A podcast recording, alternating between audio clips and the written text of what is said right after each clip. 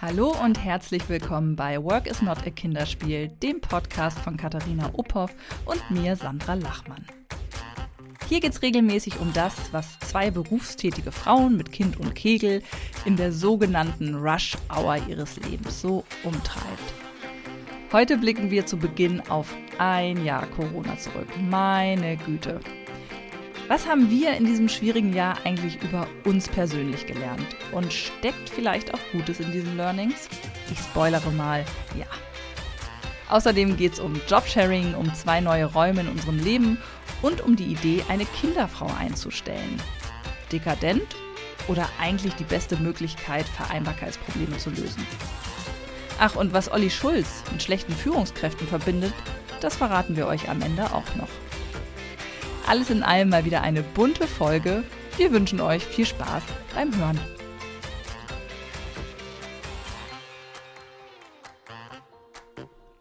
Hallo Katharina. Hallo Sandra. Ich möchte dir gratulieren zu gleich zwei Jubiläen. Oh Gott, was habe ich vergessen? Ich fühle mich wie, wie ein Ehepartner, der seinen Ehe, wie sagt man, Heiratstag vergessen hat, Hochzeitstag. Ein bisschen passt das, ein bisschen passt das. Denn, aber ich habe es auch vergessen. LinkedIn hat mir in dieser Woche gezeigt, gratulieren Sie Katharina Uphoff zu ihrem zu drei Jahre bei Work is not a Kinderspiel. Stimmt. Also herzlichen Glückwunsch. Es gibt uns jetzt drei Jahre. Danke, herzlichen Glückwunsch zurück. Ich habe das auch nicht auf dem Schirm gehabt, aber äh, bei näherem Nachdenken habe ich dann gedacht, ja stimmt, das war auch irgendwie so Richtung Frühjahr damals. Das stimmt. Und ist tatsächlich schon drei Jahre her, was äh, ein bisschen putzig ist, wenn man auf die Anzahl der Folgen guckt, mhm. weil ich glaube, heutzutage machen das Podcasts in den ersten sechs Monaten diese Anzahl an Folgen, mhm. wenn nicht mehr. Ähm, aber ich sag mal so, man muss sich auch mal rar machen, ne? Man muss auch mal die Spannung oben halten. naja, äh, also Gratulation dazu. Danke, danke, und, danke, ähm, ebenso. Genau. Ähm, und das andere, wozu ich dir gratulieren möchte, ist ein Jahr Corona. Du bist noch nicht geschieden, ja. du hältst den Kopf nach oben. Ich möchte auch gratulieren. Wir haben einjähriges mit mm. Corona. Hey! Hey, happy wow. Corona. Mm. Boah. Es war so lustig. Ich habe ähm, jetzt mal rausgefunden, wo man eigentlich bei Instagram das Archiv nach Daten geordnet hat. Ich habe mich nie mit meinem Archiv beschäftigt. Und ähm, jetzt fiel das gerade in diese Woche ähm, ja, vor einem Jahr so, ne? Die letzten Tage habe ich da immer mal reingeguckt, wie man sich damals so über Corona geäußert hat. Viele Dinge würden heute auch noch gelten. Das Einzige, was nicht mehr gelten würde, wäre meine Aussage, komm Leute, das schaffen wir jetzt die nächsten vier Monate und dann ist alles wieder gut ja, nee. vier Monate. Ja, ich meine, die vier mhm. Monate stehen uns jetzt auch bevor, ne? Machen wir uns nichts vor. So wie die Inzidenzen steigen, bin ich mir relativ sicher. Also, nein, ich bin mir gar nicht mehr sicher. Ich hatte ja von Anfang an den 1. April als Öffnungsdatum prognostiziert. Ich kann mir vorstellen, dass einfach alles geöffnet wird und die Bundesregierung die drei Affen macht. Weißt du, die, die nicht sehen, mhm. nicht hören und nicht sprechen und vielleicht einfach alles geöffnet wird, weil jetzt hat auch kein Politiker mehr Bock, irgendwie was zu tun, sondern wir lassen es einfach laufen oder so. Ich bin gestern äh, fast vom Sofa gefallen, als ich die Tagesschau-App geöffnet habe und da die erste Meldung war, ähm, das RKI rechnet, äh, wenn es so weitergeht, mit einer Inzidenz über 300 nach Ostern. Mhm. Und ich dachte wirklich, über den Punkt sind wir ein bisschen hinweg, aber das hat mich echt nochmal schockiert. Also es hat mich auch nochmal zurückgeholt, so in die Realität. Denn ich merke schon auch, dass äh, Corona jetzt so ein Grundrauschen ist, das irgendwie mitläuft. Also wir verhalten uns durchaus auch noch entsprechend, aber diese, diese Brisanz, ne, das hat ja schon mhm. im Herbst letzten Jahres so abgenommen, aber das war mir halt, also das spüre ich nicht mehr. Und wenn du dann so eine Schlagzeile liest, äh, liest dann weißt du mal wieder, äh, wo wir stehen. Und das macht nicht unbedingt Freude. Also was sich bei uns verändert hat, ist, dass wir ähm, diese Woche total viel über das Testen gesprochen haben, weil das ja so ist. Also wir haben neulich schon, bevor die Bundesregierung beschloss, dass es einen Test pro Bundesbürger pro Woche mindestens kostenlos geben soll, hatten wir ähm, mit Freunden zusammen Schnelltests im Internet bestellt. Und zwar vordere Nasenwandabstriche, die gehen nicht so ganz tief, sondern ich, meinem Kind habe ich erklärt, das ist nicht tiefer, als wenn du popelst. Und ähm, Spucktests. Und diese Spucktests ähm, sind vor allen Dingen für Kinder, glaube ich, gut geeignet. Und äh, weil wir irgendwie so das Gefühl hatten, wir brauchen jetzt mal, also Drosten hat das ja letztes Jahr so immer so erklärt, ne, diese ganzen Corona-Maßnahmen sind wie so Schweizer Käse. Du legst halt eine Scheibe über die anderen, um ähm, quasi die Löcher im Käse zu stopfen. So Maske, Abstand halten ist eine Maßnahme, ähm, dann ähm, Hände desinfizieren, dann, und der sagt ja schon ganz lange testen, testen, testen. Und das war uns natürlich jetzt noch nicht möglich. Und jetzt schießen hier bei uns in NRW auch wirklich die Testzentren aus dem Boden. Also wir haben hier um uns rum zu, jetzt in einem Umkreis von 20 Kilometern, fünf oder sechs Testzentren, wo du so per Drive-In so Schnelltests machen kannst. Und das war bei uns hier diese Woche total großes Thema, so nochmal zu verstehen, wie macht man das, was bringt das, wie gehen wir damit um, wo lockt man sich eigentlich ein, wo holt man sich einen Termin etc.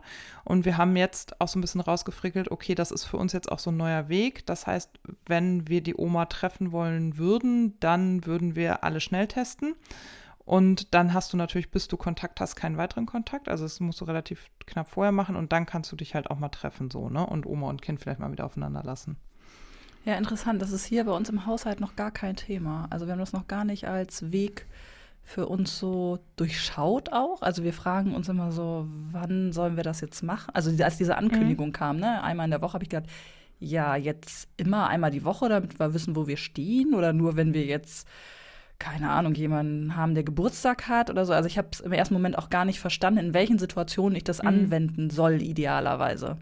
Also es geht dann ja immer darum, ja. Menschen zu treffen. So, verstehe ich das richtig? Oder geht es auch darum, so ein auch wenn man keine Symptome hat, immer mal zu gucken, einmal die Woche, ob man nicht vielleicht doch Corona hat oder so. Ich habe das nicht so richtig verstanden, ja, genau, was die also, Richtung ist. Es ist ja, ich glaube, da stecken verschiedene Motivatoren hinter. Also das eine ist, ähm, genau, du kannst das einsetzen, wenn du Menschen treffen willst. Du musst dann natürlich eigentlich trotzdem Maske tragen. Da ist ja natürlich so ein bisschen die Frage, ob sich da alle dran halten, weiß ich nicht. Also wenn du dich negativ getestet hast, weil diese, ähm, gerade die Schnelltests, die können ja falsch positiv sein. Deswegen ist das auch so, dass du, wenn du jetzt einen positiven Schnelltest hast, dann wirst du eigentlich direkt zum PCR-Test gebeten, weil die, also ich habe gelesen, 20 Prozent falsch positive Rate haben können. Die können aber offenbar nicht falsch negativ sein. Also wenn negativ, dann negativ, aber das bedeutet ja nur, dass du in dem Moment keine nachweisbaren Viren hast. So.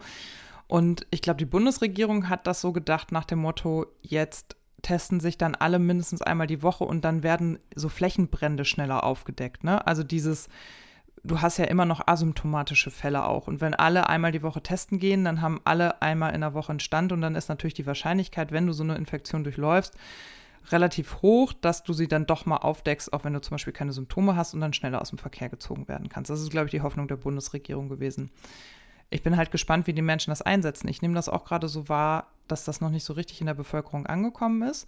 Und die Berichte hier auf lokaler Ebene sagen auch, die Tests werden sehr gut angenommen. Also wir haben gerade zwei Drive-In-Center auch in zwei Städten hier. Und die haben jetzt an dem ersten Donnerstag, an dem die offen hatten, so, das eine ist etwas größer als das andere. Also das eine hat so knapp 1000 Tests gemacht, das andere, glaube ich, so knapp 600. Und da waren jeweils sechs beziehungsweise sieben positive Fälle darunter, die dann nochmal getestet wurden und von denen dann jeweils so die Hälfte wirklich positiv war. Und da sieht man ja auch, also das sind offenbar nicht die Menschen, die sich krank fühlen, die da hinkommen, sondern das sind jetzt offenbar auch Leute, die vielleicht einfach neugierig sind, ne? Ja, also ja, ich muss da mal näher einsteigen und mir mal überlegen, wie ich das handhaben möchte. Ich, ich habe da wirklich, also ich, wir haben uns damit einfach noch gar nicht beschäftigt. Also mhm. merkwürdig, oder? Das, also, ja. dass das bei euch so ein Thema ist und bei uns gar nicht. Irgendwie hab, ich merke das an mir auch. Ich habe mich halt an all das, wie es gerade läuft, so gewöhnt. Ich, ich, also so nach dem Motto, man zieht es jetzt halt durch ich, ich gucke gar nicht mehr nach rechts und links, wo ich mir Linderung oder irgendwas äh, wieder neu erschließen mhm. kann, mhm. was ja auch ein bisschen zeigt oder auch erschreckend ist, dass ich gar nicht mehr überlege, welche Wege kann ich gehen, um jetzt plötzlich wieder mehr Menschen zu treffen oder so. Ne? Also mhm. es zeigt ja auch äh, so eine gewisse Resignation oder sich damit abgefunden haben. Das beobachte ich an mir ganz stark.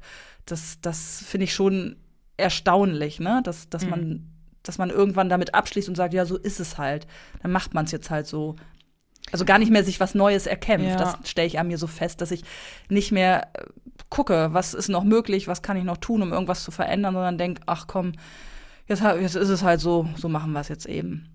Ja, aber komisch. das ist, glaube ich, so auch, also das, ich habe ja die letzten Maßnahmen jetzt auch als sehr verwirrend empfunden und denke schon immer, okay, wenn ich es dann nicht mehr verstehe, dann wird es, glaube ich, Hm. also ohne arrogant sein zu wollen, aber ich bin wirklich ein News-Junkie, was das angeht und versuche mich da wirklich ins letzte Detail reinzufrickeln, weil mir ja kognitives Verstehen immer dabei hilft, auch ähm, mit Emotionen umzugehen. Deswegen ist das immer so mein Weg. Und mein Mann sagt immer so, Katharina, ist jetzt das und jenes erlaubt? Und ich so, du, keine Ahnung, vielleicht, ich weiß nicht, ob es eine Entscheidung auf Bundesebene ist, ob die Geschäfte offen haben, auf Landesebene oder ob das sogar der Kreis entscheidet. Vielleicht gucken wir einfach bei deinem lokalen Berichterstattern mal als erstes, was die dazu gesagt haben. Weil das einfach, das ist ja alles so krass durcheinander jetzt, auch wann welche Schule öffnet, welche Kita im Notbetrieb, im Regelbetrieb und so weiter ist und auch wann welche Geschäfte offen sind und so. Und, und das alles ja bei gleichzeitig steigenden Inzidenzien. Also ich verstehe die Linie auch gar nicht mehr, weil ich mir denke, hä, ja, aber jetzt, also letztes Jahr haben wir bei einer Inzidenz von 30 alles geschlossen. Jetzt Ja, als die die Zahlen Sind so wir bei über haben, 70 ne? und- Also da hä? hätte ich wirklich schreien können. Also da habe ich mich auch so verschaukelt gefühlt, als ich gesagt habe, ach, hier 35, da kommen wir ja nie ran. Da machen wir jetzt mal hier so 50 bis 100 und ab 100 und drei Tage so und dann das. Und ich habe echt gedacht, Leute, ich, ich mag auch nicht mehr. Ich, ich kann nicht mehr. Ich will es Nee, auch gar nicht mehr wissen. Genau, so und genau, so geht es mir halt auch. Und ich versuche Naja. bloß immer, also bei uns ist das ja hier so, wir sitzen nach wie vor im Homeoffice. Bei meinem Mann ist es jetzt so, der muss jetzt eigentlich in den Außendienst zurück. Das ist was, was das macht uns mega mulmiges Meine Gefühl. Friseurin hat mich gefragt, wann sie deinen Mann wieder sieht übrigens. By the way. Ja. Ich gesagt, wie geht's denen so? Vielleicht kommt er ja auch mal wieder vorbei. Ja, noch, noch war er nicht raus, weil die halt auch so viel Backoffice-Arbeit haben, aber ich glaube, Mhm. nächste Woche ist es dann soweit. Und das ist halt, also so Außendienst jetzt raus, das muss ich sagen, mh, liegt mir ganz quer. Und das ist, glaube ich, auch der Grund, Mhm. warum wir uns so mit Testen beschäftigt haben, weil wir gerade familienintern versuchen, ähm, eine Sicherheitsstrategie oder ein Sicherheitsnetz zu spinnen. Ne? Also wir haben so ein bisschen, ähm, also jetzt nochmal FFP2-Masken auch bestellt, damit hier auf jeden Fall für jeden Tag eine da ist. Dann haben wir gesagt, okay, dann bestellen wir die Schnelltests, weil dann kann Christian halt auch so alle zwei Tage testen, weil das ist Mhm. ja auch für ähm, seine Kunden und so total wichtig, ne? Und dann haben wir das ja auch, weil das Kind ja auch in den Kindergarten geht. Also wenn hier einer infiziert ist, spreaden wir das ja sofort in alle Richtungen. Also außer ich. Ich sehe ja nur den Supermarkt, den Kindergarten und mein Homeoffice, sonst sehe ich ja seit Monaten nichts anderes mehr. Und meine Freundin zum Laufen draußen so, aber das war's, ne? Also ich, aber auch ich kann es dann natürlich im Supermarkt trotz FFP2-Maske wahrscheinlich irgendwie verteilen, weil das ist ja das, was ich finde, was jetzt halt auch nochmal so ein Unsicherheitsfaktor ist, diese mutierten Varianten, wo ich mir denke, aber wir haben doch alle OP- und FFP2-Masken auf. Wo verteilt es sich denn noch? Und das macht mich auch total wahnsinnig, dass wir in Deutschland offenbar nicht in der Lage sind, diese Infektionsherde ausfindig zu machen. Also das, da bin ich irgendwie, ich bin auch entsetzt. Also ich rede noch nicht mehr über Faxgeräte in Gesundheitsämtern, sondern auch darüber, ich weiß nicht, diese Corona-Warn-App war ja meine große Hoffnung, aber ich habe das Gefühl, das ist so, ja, ob ich die nun habe oder in China fällt ein Sack Reis um, ne? Irgendwie, da steht immer nur keine Risikobegegnung. Ich denke, ja, gut, okay. Es bleibt alles undurchsichtig, unangenehm und äh, ein Ende ist so richtig nicht in Sicht. Aber ich würde gerne mal mit dir zurückgucken auf das letzte Jahr. Also hast du irgendwas, was du also das ist alles scheiße, was da gelaufen ist. Mhm. Ne? Aber wenn man so auf sich selbst guckt und seinen eigenen Alltag, kann man ja auch so Chancen nutzen oder lernt sich selber besser kennen. Gibt es irgendwas aus dem Jahr, was du so jetzt schon gelernt hast, mitnimmst, wo du sagst, Mensch, dafür war es vielleicht auch gut, in Anführungsstrichen? Gibt es da irgendwas? Ja, so voll, Sachen voll. Alltagsreflexion, Mhm. Selbstreflexion? Also ich würde sagen, also bei uns hat das so verschiedene Ebenen gehabt. Das eine ist so die familiäre Ebene, dass wir gemerkt haben, das habe ich glaube ich ja auch ähm, Ende letzten Jahres schon gesagt, ne, wir zu dritt funktionieren total gut im Rahmen, wie Familie gut funktionieren kann, so, ne, mit allen Wutausbrüchen, ihr wisst das alles ne, und du weißt das ja insbesondere auch, ne, hier ist nicht alles rosa Glitzer, das ist mir total wichtig zu sagen, sondern aber wir zu dritt mögen uns, sind gerne miteinander zusammen und äh, schaffen es auch, uns im Lockdown so miteinander und mit Projekten und so zu beschäftigen, dass wir irgendwie eine gute Zeit haben. Mit allen Tiefs, die dazugehören. Mit Mutti liegt in der Ecke und heult, weil sie seit Wochen ihre Freundin nicht gesehen hat äh, und kriegt bald einen Burnout, weil so viel Arbeit da ist, dass sie nicht weiß, wo es hingeht. Und solchen Geschichten und Kind hat einen Wutanfall nach dem nächsten und Mann vermisst seine Band. Und so, also so, aber trotzdem funktioniert das hier. Das ist so das eine. Und das zweite ist, dass ich Corona-Jahr und so das ganze Jahr als so mega krasses Brennglas auf alles empfunden habe. Also es hat für mich so alles nochmal ähm, auf die Probe gestellt und so super intensiv betrachten lassen. Und ich meine, das ist auch kein Geheimnis. Wir haben unsere Wohnsituation jetzt ändern können. Wir sind ja Anfang des Jahres umgezogen. Und auch, dass diese Wohnsituation so für uns ähm, sich verändert hat, schreibe ich Corona zu. Also auch nichts Neues so, ne, sondern auch nur eine Verstärkung dessen, was vielleicht schon vorhanden war und so. Und ähm, das empfinde ich als total positiv, dass da Dinge dadurch halt auch in Klärung gekommen sind. Also dass diese Lockdown-Zeit vielleicht auch Konflikte so unerträglich hat werden lassen, dass dann eine Klärung ähm, stattfinden musste in die eine oder andere Richtung. Und das ist so das Zweite. Und das Dritte ist, dass ich feststelle, ähm, ich fühle mich total wirksam in dem, wie ich arbeite, und zwar egal, ob ich im Büro sitze oder ob ich ähm, zu Hause arbeite. Also ich habe dieses Ding, was viele beschreiben von, oh, ich bin im Homeoffice und ich weiß gar nicht, und irgendwie geht mir der Kontakt verloren und so, das habe ich nicht, sondern ich merke, ich bin in einer Phase meines Berufslebens, du kannst mich irgendwo hinsetzen und sagen, äh, das ist, das sind deine Rahmenbedingungen, arbeite und wenn ich dann noch einen guten Kontext habe, dann kann ich das auch. Und das ist halt auch total schön, würde ich sagen. Also, oder das finde ich, empfinde ich als sehr positiv. Und ähm, ich merke, dass ich für mich auch noch mal so klar gekriegt habe, dieses, ähm, ja, in den sozialen Netzwerken wird das mal Selbstfürsorge betitelt. Aber ich spüre wieder stärker, was brauche ich eigentlich und versuche danach zu handeln. Also gerade merke ich so, oh, ich habe jetzt ein Jahr echt viel genetflixt, ich fange plötzlich wieder an, Bücher zu lesen. Oder mir fehlte unser Podcast total. Und da zu gucken, wie müssen wir die Prioritäten verändern, damit das wieder möglich ist öfter und wie baue ich das ein. Wir haben auch gemerkt, okay, unsere Kinderbetreuung steht auf wackeligen Füßen, da müssen wir irgendwas tun. Und darüber tun. müssen wir gleich nochmal ja. sprechen, weil das finde ich ganz, ganz interessant und ich glaube, das wird auch ganz viele andere interessieren. Ja. Also ohne dich jetzt unterbrechen zu wollen, aber das müssen wir auf jeden Fall ja. nochmal richtig anschauen, das finde ich ganz genau. spannend. Genau. So, und ich würde sagen, das sind so die positiven Dinge, dass halt Dinge, die schon da waren, die vielleicht angefangen hatten, dass die in Bewegung gekommen sind und sich entwickelt haben und wir die auch entwickeln konnten und für uns Entscheidungen treffen konnten, jeder für sich hier in unserem Haushalt, aber eben auch äh, wir zusammen und so dass wir jetzt, würde ich sagen, in einer besseren Lebenssituation sind, als wir das noch vor einem Jahr waren. Ja. ja und bei super. dir? Was für ein Resümee zählst du? Ähm, so ganz so sortiert wie bei dir ist es bei mir noch gar nicht. Also ich bin ja ein eher rückwärtsgewandter Mensch. Also ich mhm. denke ja immer viel über das nach, was war. Ähm, und durch Corona ist mir ganz viel deutlich geworden, was war. Und zwar mit Hinblick auf die Geschwindigkeit und das Pensum, das ich absolviert habe nach ähm, meiner Unterbrechung in der Elternzeit. Mhm. Ne? Also ich bin ja wieder eingestiegen und habe dann einfach Dinge getan und äh, Projekte gewuppt und dies und das und das kam mir alles sehr normal vor. Also mhm. Also diese Geschwindigkeit, die ich damals hatte mit ich führe einen Blog, ich mache einen Podcast, ich bin selbstständig, ich habe in der Selbstständigkeit alle Hände voll zu tun, ich habe noch eine Mitarbeiterin, die ich betreuen muss, ich äh, gehe auf Dienstreisen zweimal im Monat und dreimal in der Woche bin ich noch äh, direkt nach der Kita mit meinem Kind entweder irgendwie im Bürgerpark, in der Stadtbibliothek oder beim Kindertouren, ja. Also und am Wochenende mal irgendwie auf einer Konferenz oder so. Das kam mir alles total normal vor und eher wenig.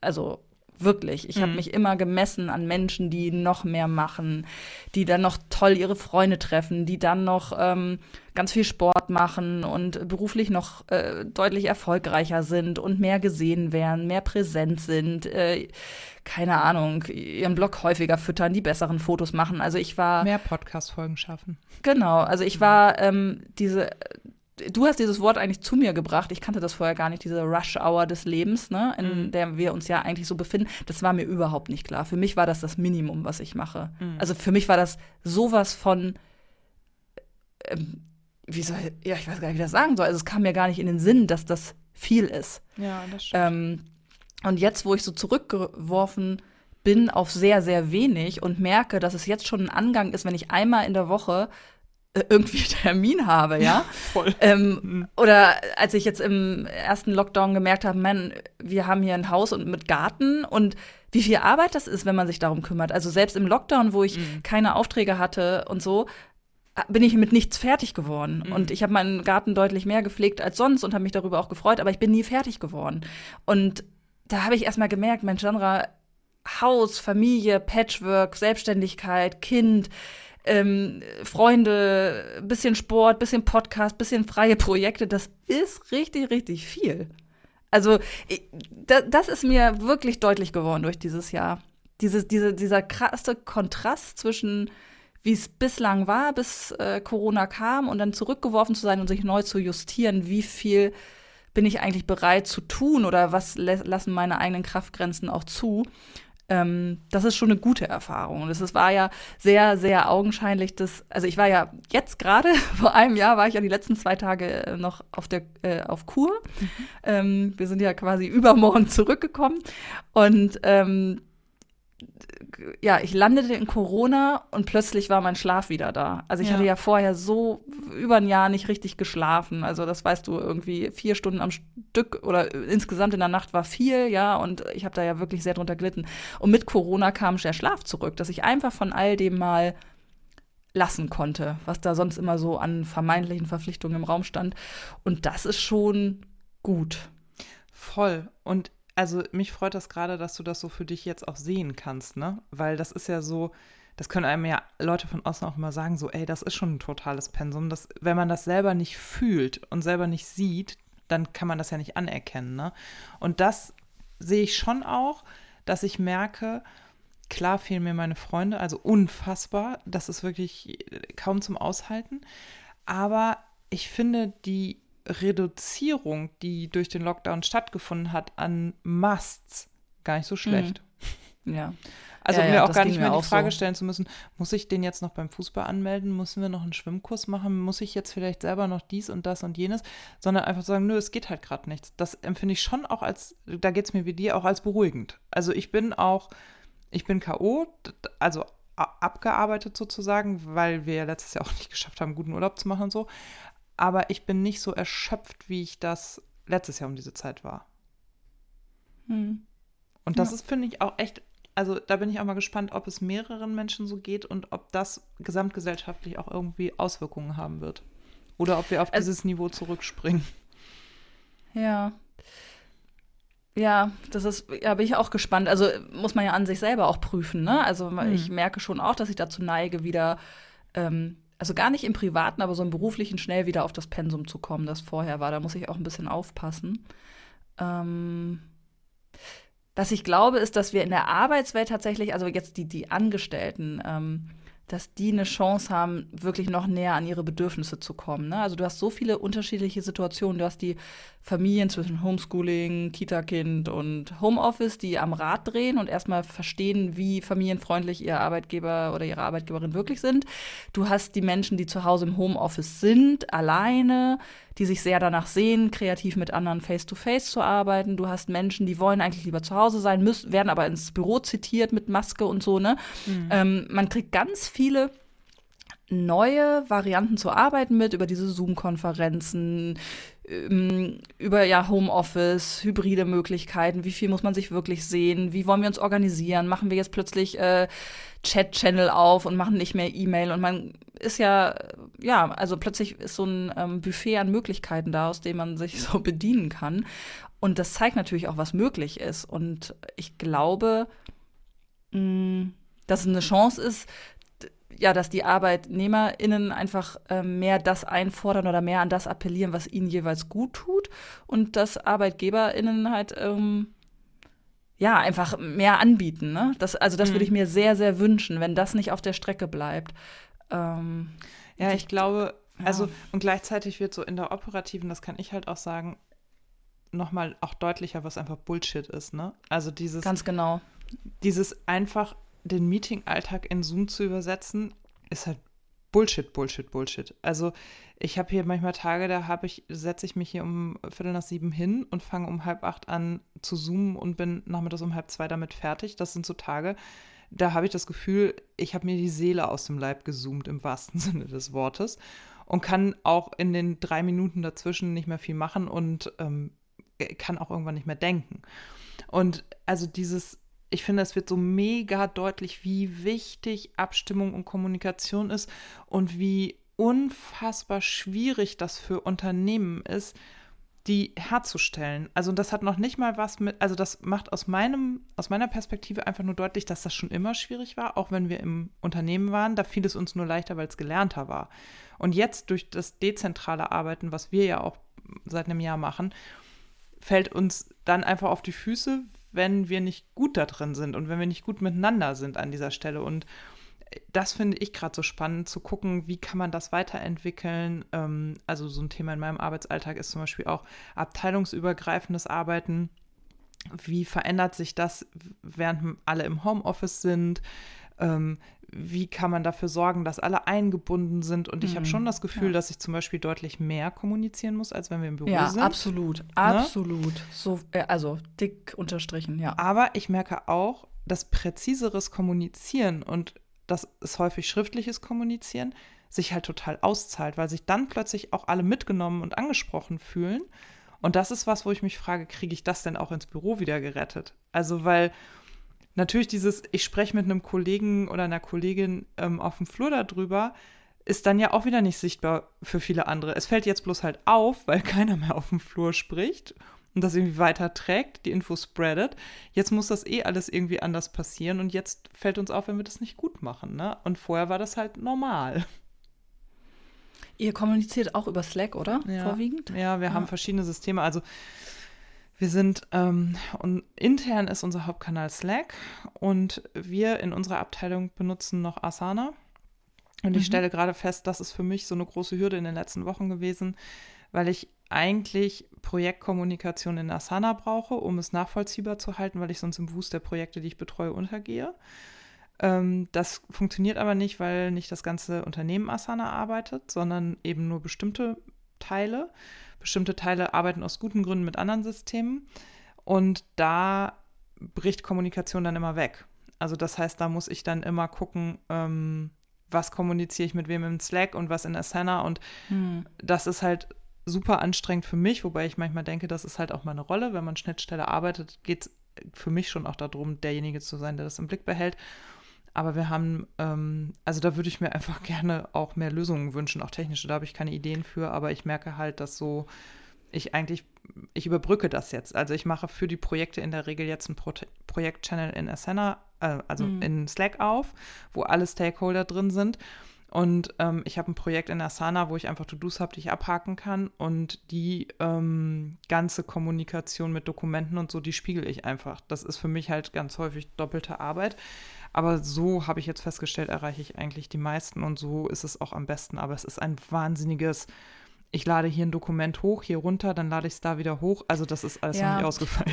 Das erinnert mich total an die äh, Abläufe, die wir bei Nine to Life haben. Ne? Da sind mhm. wir ja nun auch schon von Beginn an äh, nicht an einem Ort und da haben wir Slack auch äh, als Tool, was ich da lieben gelernt habe. Ich kannte das vorher gar nicht und äh, seitdem ich das habe, finde ich das super.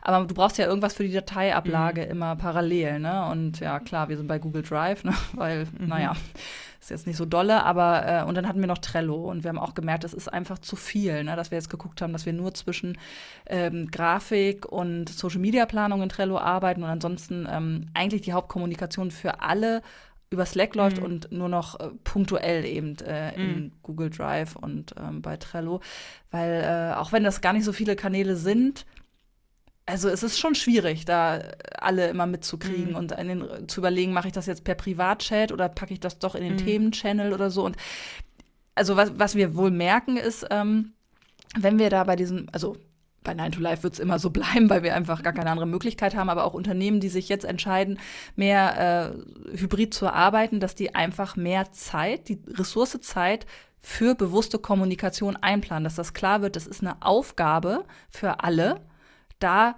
wirklich ähm, nicht so schnell, schnell drüber zu gehen, sondern wirklich nachzudenken bei allem, was sie tun, für wen ist es wichtig, wo lege ich das ab, ich muss das ablegen, ich muss da bei der Datei, ähm, bei dem Dateititel wirklich präzise sein, damit es alles finden und so. Also das kostet einfach mehr Zeit und Kommunikation wird auch für Führungskräfte mehr Zeit Voll. kosten. Die ja. müssen sich halt klar machen, dass das eine ihrer Kernaufgaben dann ist, gerade um die zu erreichen, die proaktiv nicht kommen, die eher zu den Introvertierten gehören, die auch gerne in Sitzungen zwar da sind, aber ne, nicht, nicht so sichtbar.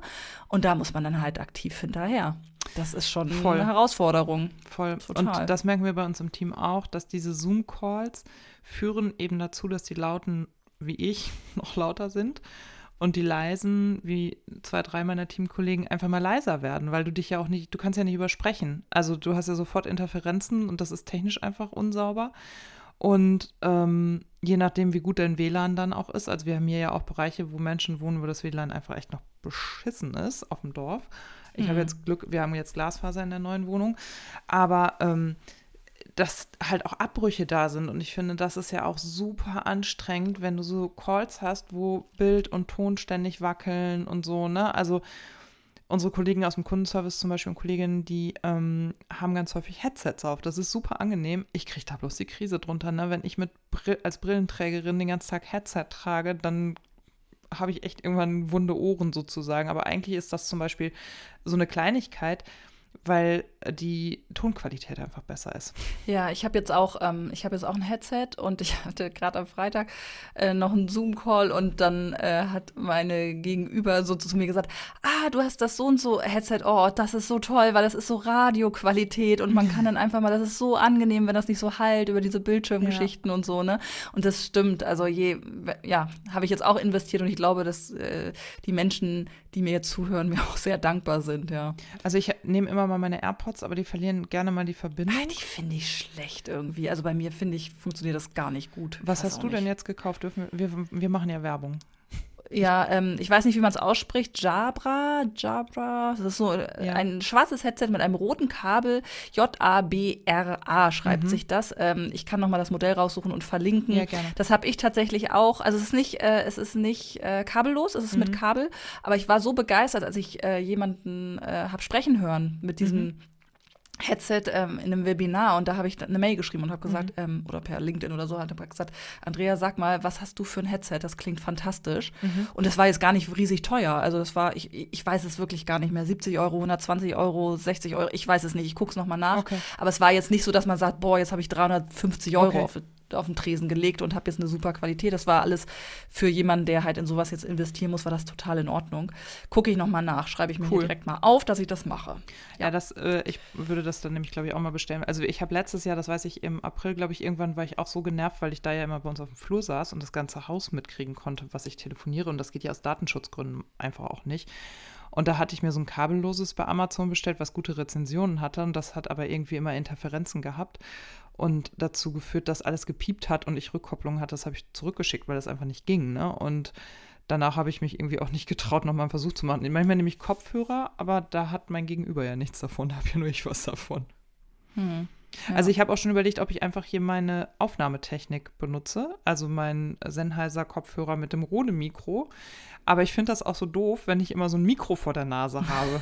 Und da ist auch oft merkwürdig, ne? Ja, ja und vor allen Dingen habe ich so ein, mittlerweile so einen Schreibtischaufsatz, den du hoch und runter fahren kannst, damit ich das relativ sch schnell auch stehen kann. Ja, und das da ist richtig gut. Profi-Tipp, finde ich, äh, wenn man mal präsentieren muss oder so äh, per Zoom, stellt euch hin. Das habe ich mhm. auch jetzt schon zweimal gemacht. Das ist ein ganz anderes Gefühl, wenn man einen Vortrag hält und nicht im Schreibtischstuhl sitzt. Voll.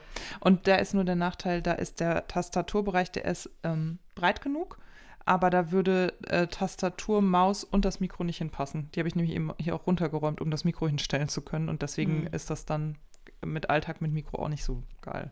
Aber ja, dieser also Aufsatz ist wirklich mega geil. Also wir hatten geguckt, ob wir einen höhenverstellbaren Schreibtisch kaufen. Die kosten ja aber so ab 500 Euro aufwärts. Und äh, dieses Ding hat jetzt, glaube ich, bei Amazon irgendwie so 130 oder so gekostet. Das kann ich auch gerne nochmal raussuchen. Und das ist wirklich, das ist mechanisch. Man hat an der Seite einfach einen Griff, mit dem man das hoch und runter ziehen kann. Das ist super leicht. Und äh, es passen mein Laptop und ein Bildschirm drauf. Wie ist das? Ist das also äh, so ein Holzding? Nee, was, was, was nee, ist das? Wie muss ich so mir das vorstellen? Ach nee, Holz geht ja nicht, das muss ja hoch und runter fahren. Ähm, das ist so eine Schwa also das ist jetzt schon ein relativ großes Ding. Also ich habe hier einen Schreibtisch, okay. der ist 1,60 mal 80 groß und das Ding nimmt etwa die Hälfte ein, würde ich sagen. Also ich habe jetzt links und rechts vielleicht noch so 20 Zentimeter jeweils und nach hinten noch mal so 10. Du stellst das drauf, das ist so ein X Tischbeingestell, kann man sagen. Da ist eine Platte drauf. Wir haben das jetzt alles in schwarz genommen. Und in die Platte unten ist das nochmal eingehängt. Ähm, für den Bereich der Tastatur oben stehen die Monitore und äh, unten sind eben Tastatur und Maus. Und dann hast du an der Seite einen Hebel, mit dem kannst du das mechanisch, das gesamte Konstrukt hochziehen und wieder runter.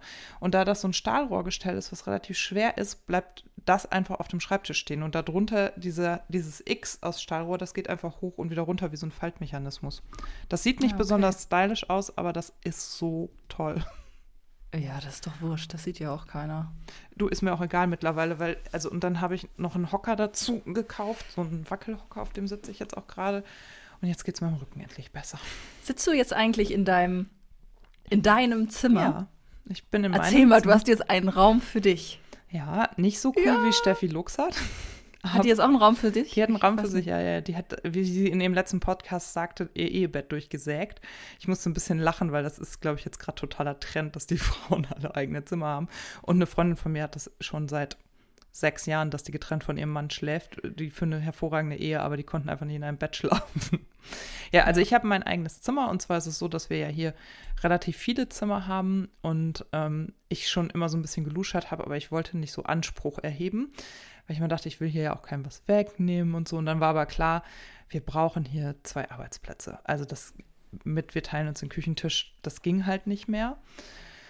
Und wir haben, dadurch, dass es viele Zimmer sind, sind zwei sehr klein. Das eine ist unser Schlafzimmer geworden, unsere kleine Muckelbude, sagen wir mal, da passt das Bett und eine Kommode rein, das war es dann auch. Und genauso groß ist das andere Zimmer. Und es war aber auch immer klar, wir möchten schon auch einen Platz für eine Schlafcouch haben, wenn die großen Kinder kommen oder wir Besuch bekommen. Ja, und dann ähm, war das erst so mein Arbeitszimmer und dann habe ich irgendwann gesagt, ich habe eine Schlafcouch gesehen, die ist rosa, die möchte ich kaufen bei Ikea und ich möchte, dass das mein Zimmer wird. Und ähm, es ist total okay für mich, wenn hier Gäste schlafen, aber mein Zimmer bedeutet, ich kann hier meinen Kram liegen lassen. Ich ähm, bestehe darauf, dass hier eine Ordnung herrscht. Mein Mann hat hier heute gerade Sachen gemacht. Also hier steht auch der Drucker und der Büroschrank und so. Ne? Das ist nicht so, dass das hier ausschließlich von mir genutzt wird. Aber hier gelten meine Regeln. Und mein Mann hat hier heute wieder Kram liegen lassen. Und dann werde ich zum Stepford-Wife und sage, kann die schwarze Pappe weg? Oh ja, Entschuldigung, die räume ich sofort weg, kein Problem. Also ich, find will hier so einfach toll. kein Chaos haben. So. Und hier Ja. steht meine schöne rosa Vase und das ähm, Boobs-Puzzle von dir und hier stehen meine Pflanz-Anzuchtpflanzen und hier ist viel rosa und kuschelig und ähm, mein Sohn musste auch verstehen lernen, dass man hier keine Schokolade auf dem Sofa isst. Ich weiß noch, als wir in unser jetziges Haus gezogen sind, ähm, da gab es äh, den gemeinsamen Sohn noch gar nicht. Mhm. Ähm, das war, ich weiß gar nicht, wann das war, 2012 oder so, ich weiß nicht mehr. 2011, glaube ich sogar schon. Ach, ich weiß es nicht. Ähm, und mir war ja klar, dass die Patchwork-Kinder alle zwei Wochen kommen, Mhm. was ja jetzt gar nicht so viel ist. Aber ich merkte schon damals, ich brauche meine Privatsphäre in Form eines Raumes hinter Ja. äh, wo ich hinter mir die Tür schließen kann. Und das habe ich, also das ließ, äh, ließen die Räumlichkeiten auch zu. Und ich habe in letzter Zeit mit recht vielen Frauen tatsächlich darüber gesprochen. Und da scheint Corona auch so ein Katalysator zu sein für ein Grundbedürfnis. Also es waren, glaube ich, eigentlich immer Mütter, ähm, die äh, ja, die entweder so einen Raum haben oder sich das sehr, sehr wünschen. ja. Und äh, ja. Ist, glaube ich, auch total wichtig, weil der Raum halt ja auch zeigt, ich bin da, ne? Also ich habe da dann auch so Mhm. drüber nachgedacht, ich hatte ja bei meinen Eltern mein eigenes Zimmer, ich habe dann in WGs gewohnt und mein Zimmer gehabt. Klar, ich habe auch mit ähm, meinen Beziehungen zusammen gewohnt und nicht immer ein eigenes Zimmer gehabt. Das ist äh, auf dem Hamburger Wohnungsmarkt auch echt teuer, ein eigenes Zimmer zu haben. Aber jetzt auch zu sagen, das ist mein Zimmer, das hat mich echt Überwindung gekostet. Und mein Mann war so, ja klar, gerne. Ich habe dir immer gesagt, dass du dein eigenes Zimmer brauchst. Der hat ja einen Proberaum und der hat schon lange gesagt, ich mache dir in einem der Proberäume gerne eine Ecke frei, dass du mal deine Ecke hast. Du brauchst dringend deinen eigenen Raum und du musst mal irgendwie, also alleine, dass ich eine Tür zumachen kann. Und das hat mein Sohn zum Beispiel auch gelernt. Der hat hier neulich einen mega Wutanfall hingelegt. Da habe ich gesagt, ich weiß, dir fällt das jetzt schwer, in dein Zimmer zu gehen, aber das heißt, ich gehe jetzt in mein Zimmer und du darfst leider gerade fünf Minuten nicht reinkommen, weil Mhm. ich muss mich hier Da- runterdrehen. Ja, das mache ich aber auch, dass ich, ähm, wenn ich im Schlafzimmer bin und die Tür zumache, da, dass dann klar ist, jetzt nicht. Und Mhm. äh, wenn mein Sohn dann reinkommt, dann höre ich ihm kurz zu, ob er irgendwas Wichtiges Mhm. auf dem Herzen hat, so, ne? Und dann höre ich mir das kurz an, zwei, drei Minuten, aber dann sage ich auch, du, ich möchte jetzt gerne alleine sein. Also, Ja. also ich versuche es auch immer so zu formulieren, dass ich nicht sage, geh jetzt bitte raus, also Mhm. dass man ihn wegschickt, sondern dass ich sage, ich möchte Ja. jetzt alleine sein. Ja, das ist ein guter Hinweis. das klappt inzwischen auch okay. Ich, kleine Anekdote von, vom heutigen Tag. Ich war vorhin ähm, kurz ähm, unterwegs und habe einer Freundin etwas vor die Tür gestellt. Mhm. Ähm, Svenja, falls du das jetzt hörst, du wirst es hören. Morgen äh, stoßen wir an auf äh, 17 Jahre Selbstständigkeit bei dir. Das ist ganz lustig. Morgen Wahnsinn. ist sie 17 Jahre selbstständig. Ähm, und sie hasst Montage und morgen ist Montag. Mhm. Und ich habe gesagt, okay, Montag haben wir jetzt auch unseren FaceTime-Joe-Fix. Ne? Ich habe mhm. ja einen FaceTime-Joe-Fix in der Woche, nämlich mit Svenja, wo wir dann immer eine Stunde mal so von Büro zu Büro quatschen. Und dann habe ich ihr jetzt einen kleinen Piccolo vor die Tür gestellt. dass wir morgen um 12 Uhr am Montag uns schön ein hinter die Jawohl. Binde kippen. Also kein Kolonne. Skoll. Ja. Chin Chin. also ein ganz kleines, mm. äh, kleines Tröpfchen. Da habe ich gesagt, komm, warum nicht auch mal montags ja, ein Absolut. Trinken. Nee, jedenfalls bin ich da hingefahren, habe ihr das kurz vor die Tür gestellt und bin dann zurückgekommen. Und als ich äh, ins Haus gekommen bin, ähm, war so laut deine Freunde an dem Wohnzimmer, dass keiner gehört hat, dass ich gekommen bin. Und dann habe ich gedacht, okay, ich schleiche mich mal ganz kurz nach oben und lege mich 20 Minuten aufs Bett. So. Ne? Das, weil ich wusste, wenn mein ja. Sohn weiß, äh, ich bin da, dann zack, hat er mich wieder in Beschlag. Und dann lag ich da oben. Äh, und mein Mann kam irgendwann um die Ecke, weil er das Auto draußen gesehen hat und hat gesagt, ah, du bist ja wieder da. Und ich habe so gesagt, sag's ihm noch nicht. Wieso? Ich brauche hier noch ein Viertelstündchen. Mhm. Also keine Panik, das mache ich nicht so häufig. Das, ist, das kommt jetzt nicht regelmäßig vor. Ähm, Genau, dann lag ich da oben und dann habe ich festgestellt, da unten läuft alles wie geschmiert. Oder? Mein Mann war in der Küche, hat Armbrot gemacht, mein Sohn war im Wohnzimmer, hat gespielt alleine mm. und Musik gehört mm. und das ging, dann bin ich da liegen geblieben. Und mm. über eine Stunde haben die da in heller Eintracht gemeinsam das Erdgeschoss bevölkert, ohne dass da permanent irgendwie war, spiel mit mir, mach mit mir Quartett, ich will dich was fragen. Und da habe ich dann auch gemerkt, ja, ich brauche auch einen eigenen Raum, weil bei mir lässt mein Kind halt nicht locker. Jetzt kann man sich auch fragen, woran liegt das? Da scheine ich ja auch irgendwas nicht ganz richtig zu machen. Das ist hier ganz genauso. Und es bei ja, jeder anderen Mutter, die ich kenne, ist das auch Beschlag. so. Ja, das ist bei jeder anderen Mutter, die ich kenne, auch so. Sobald die Mutter im Raum ist, ist vorbei. Wie viele Gespräche ich mit meinen Freundinnen darüber schon geführt habe, dass die Kinder mit den Vätern ohne Probleme, das war hier heute ganz genauso. Ich bin mit einer Freundin heute Mittag laufen gegangen für 53 Minuten ich komme zurück, es war ein Marmorkuchen im Ofen und mein Kind spielte. Ich so, was hast du mit dem Kind angestellt? So, du, der hat 45 Minuten alleine gespielt. Der spielt bei mir nie 45 Minuten alleine, ohne was von nee, mir zu wollen. Auch nicht. Bei nie. Auch nicht. Und dann habe ich gesagt, was, wie hast du das gemacht? Ich habe halt andere Sachen gemacht. Ich so, ja, das ist ja nicht so, dass ich das nicht auch täte, ne? Ich habe, sobald ja, irre, ich ne? mich irgendwas anderem zuwende, habe ich ein Kind, was mir in den Hintern beißt. Gerade Aber das zeigt, zeigt eben auch oder gibt so ein bisschen Grund da, warum gerade wir Mütter uns so sehr nach einem eigenen Raum ja. sehen, weil wir ihn sonst ja nicht haben, also ja. im übertragenen Sinne. Ja. Ne? Und äh, daher kommt dann vielleicht dieses Bedürfnis so stark, dass die Männer weniger das Bedürfnis haben, jetzt noch einen zweiten Hobbykeller zu haben, aber sagen, hey, klar, mach das.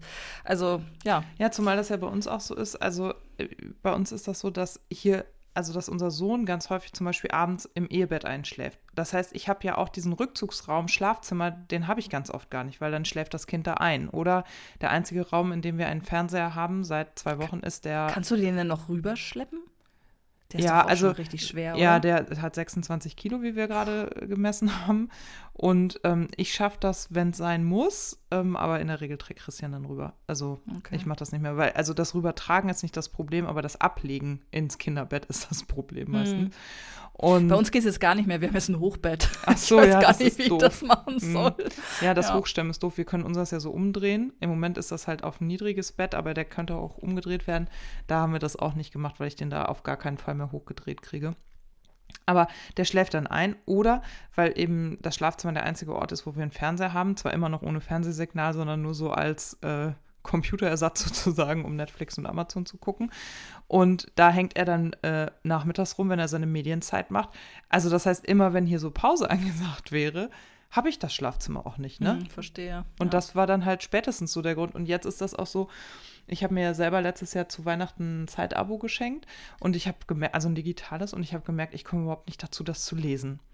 Und jetzt habe ich das so angefangen, dass ich sonntags nach dem Frühstück mit dem iPad mich auf mein Sofa setze und das lese. Das hat große Irritationen bei meinem Sohn hervorgerufen. Aber so jetzt so nach ein paar Wochen checkt er, okay, sie meint das ernst. Also er hat es dann so versucht mit, nee, also ich darf ja jetzt nicht ins iPad gucken, dann darfst du auch nicht ins iPad gucken. Da bin ich dann in die Medienerziehung eingestiegen und gesagt, es kommt ja darauf an, was man auf dem iPad macht. Ne? Es ist nicht das Gerät und ich lese jetzt Zeitung. Äh, kur kurzer Exkurs. Äh, hast du einen App-Tipp für mich zum Thema Buchstaben und Zahlen? Anton. Ach, ja, stimmt. Habe ich immer mir noch habe ich noch immer nicht Ja. angeschaut. Ja, das habe ich ja richtig. Anton, Okay. weil das auch in der Grundschule drankommt. Ist nicht verkehrt, Gut. wenn er damit Okay, sich weiter im Text. Genau.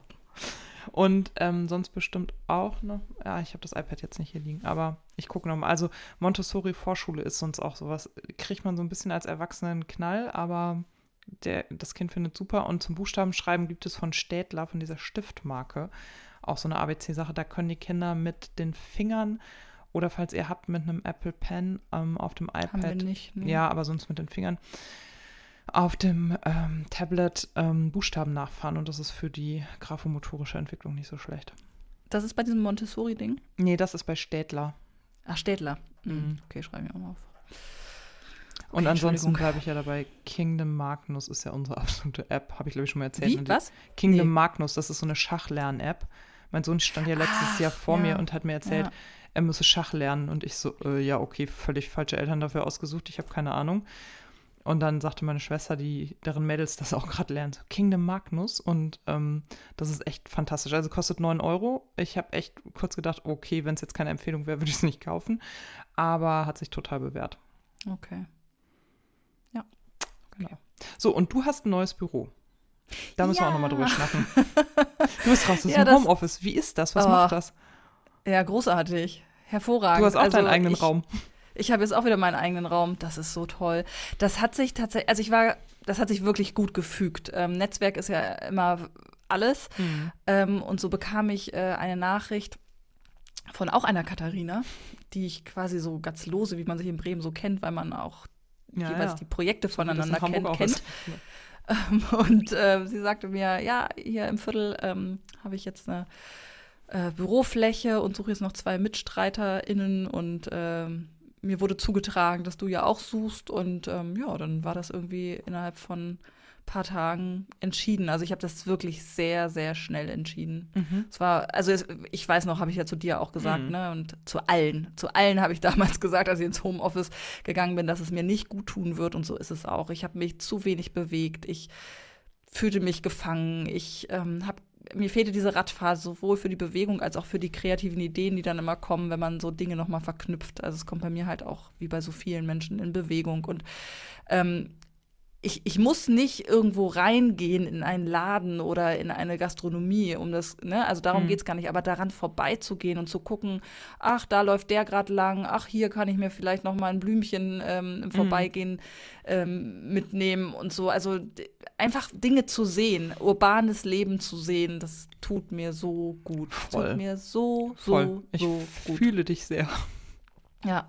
Also es gehen natürlich auch Dinge jetzt hier wieder verloren. Also ich habe hier natürlich zu Hause dann äh, in Sachen Haushalt deutlich mehr geschafft. Also gar Mhm. nicht so, dass ich mich davon jetzt immer habe ablenken lassen. Also ich habe schon hier auch zu Hause sehr konzentriert gearbeitet, aber ich habe halt immer äh, die Wegstrecke Ja. im Grunde für Haushalt genutzt. Ja. Ne? Also die Zeit, bevor ich in die Kita marschiere oder morgens ähm, die erste halbe Stunde, bevor ich mich an den Schreibtisch gesetzt habe. Und so war hier natürlich ein bisschen so grundrein, ne? Mhm. aufräumen, meine Wäsche anstellen und so. Das fehlt jetzt natürlich, aber ich habe mir jetzt gesagt, dass ich äh, einen Tag in der Woche eben Homeoffice mache dafür. Ich hoffe, dass es der Mittwoch werden kann. Das muss ich hier nochmal so ein bisschen hin und her organisieren. Ähm, aber dann würde ich halt mittwochs zu Hause bleiben. Also Mhm. arbeite ich auch so ein bisschen hybrid.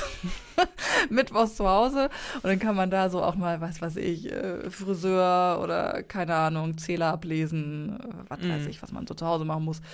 Ähm, und ansonsten bin ich im Büro und das ist ganz, ganz fabelhaft. Ich Und so ein schönes das sehr. Büro. Ja, ja. Und mit netten Nachbarn.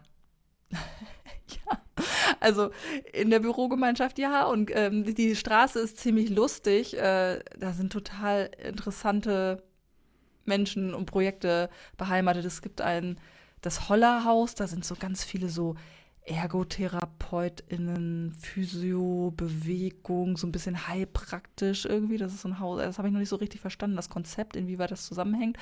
Ähm, dann haben wir Phil Porter als Künstler und Fotograf, den ich äh, wirklich sehr feiere für das, was er tut.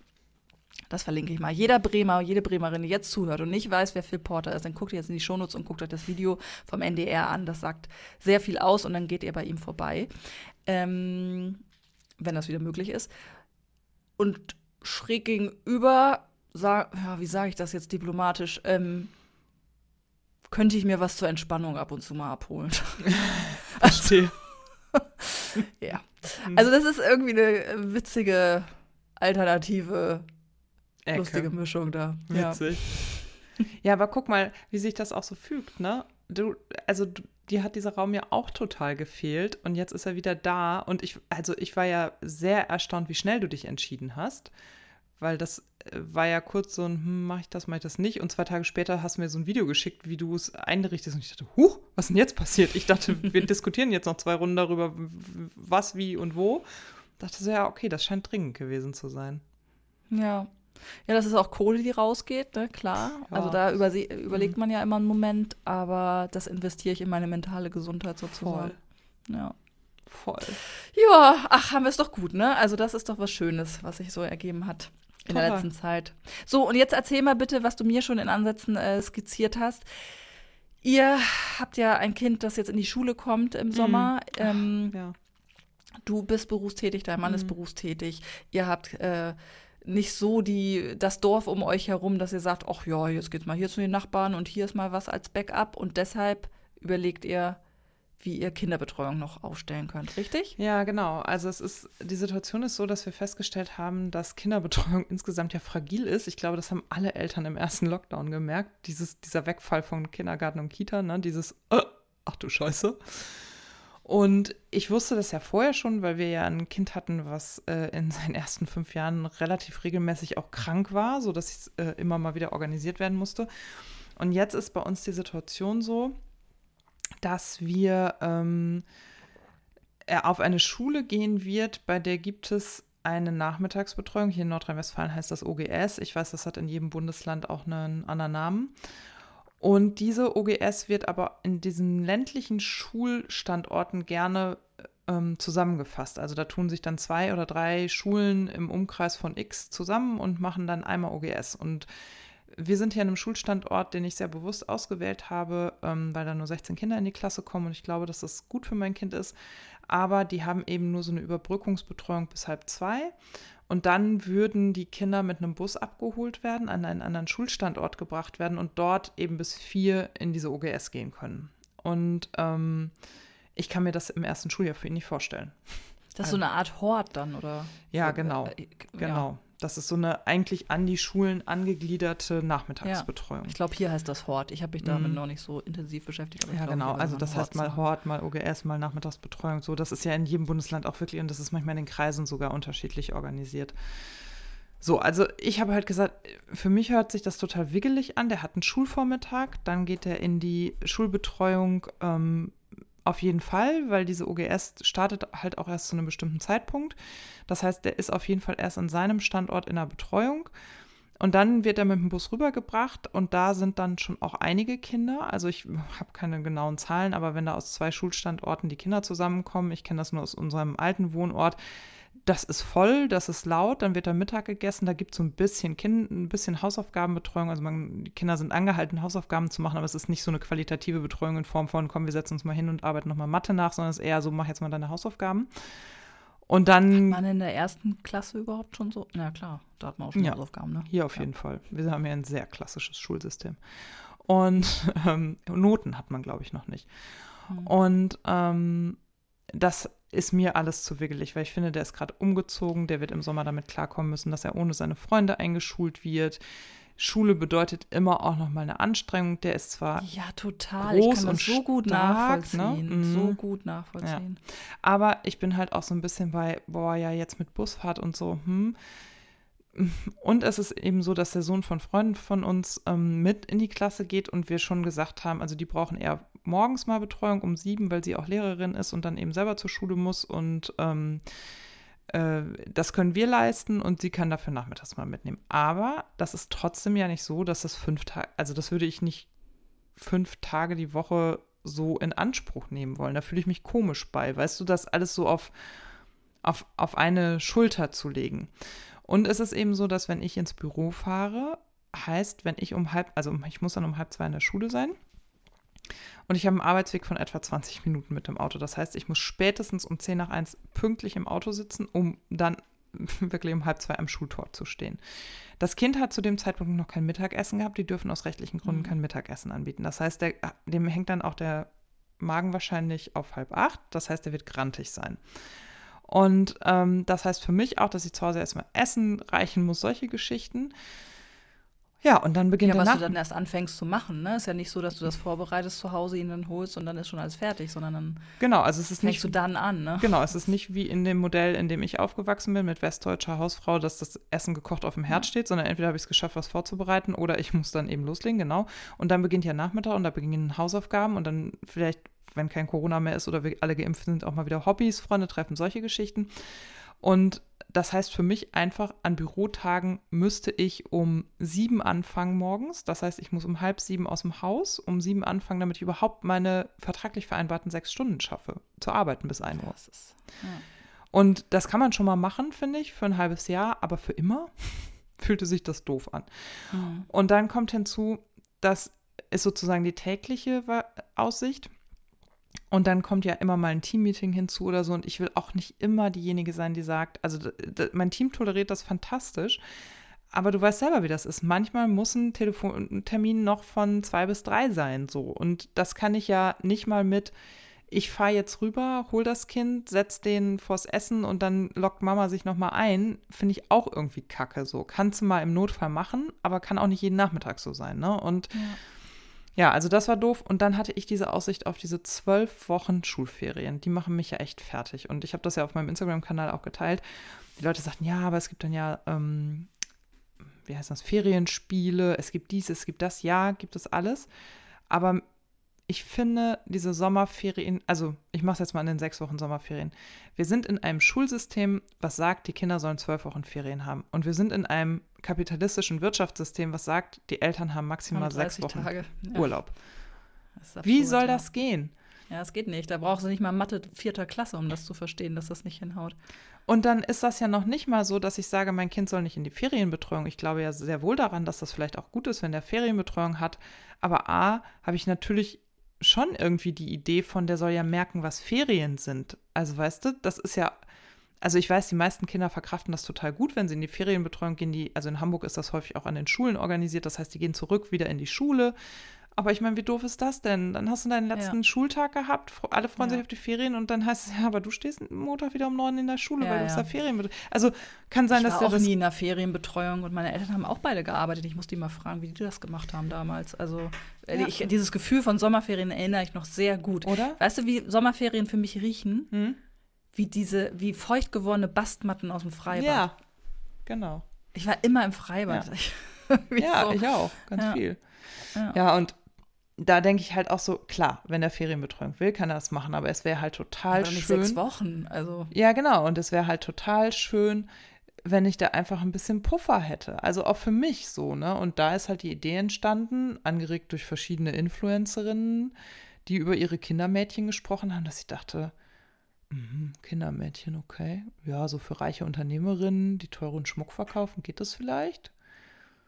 Es geht doch nicht für uns. Und das ist ja was, das triggert mich dann, dass ich denke, wieso geht das denn nicht für uns? Vielleicht kann ich das mal zumindest prüfen. Und jetzt steht halt so die Idee im Raum, ähm, zumindest so für ein Jahr, anderthalb, also so von, wenn es ab jetzt geht, bis er in die zweite Klasse kommt, weil ich kann mir schon vorstellen, dass er sich dahin entwickelt, dass er ab der zweiten Klasse in diese OGS gehen kann, dass es halt nicht mehr so dramatisch ist. Aber ich will das gerne abwarten können. Und jetzt erstmal auf Sicht gefahren dass man sagt, wir suchen jemanden, der vielleicht zwei Nachmittage die Woche kommt und unterstützt, der dann vielleicht auch in den Ferien zur Verfügung steht, sodass wenn ich ein bisschen Flexibilität im Arbeitsalltag habe und mein Mann dann vielleicht auch, dass man das zusammen gewuppt kriegt und dass das aber eine Person ist, die zusätzlich zu anderen Betreuungsmöglichkeiten da ist. Weil natürlich mhm. kann der auch mal hier und da zu einer Oma oder äh, zu den Großeltern gehen, aber das kann halt keine Dauerlösung sein. So. Also das, so funktioniert das in, bei uns jedenfalls nicht. Ich würde nie zu ähm, verlangen, dass jemand von den Großeltern regelmäßig zweimal die Woche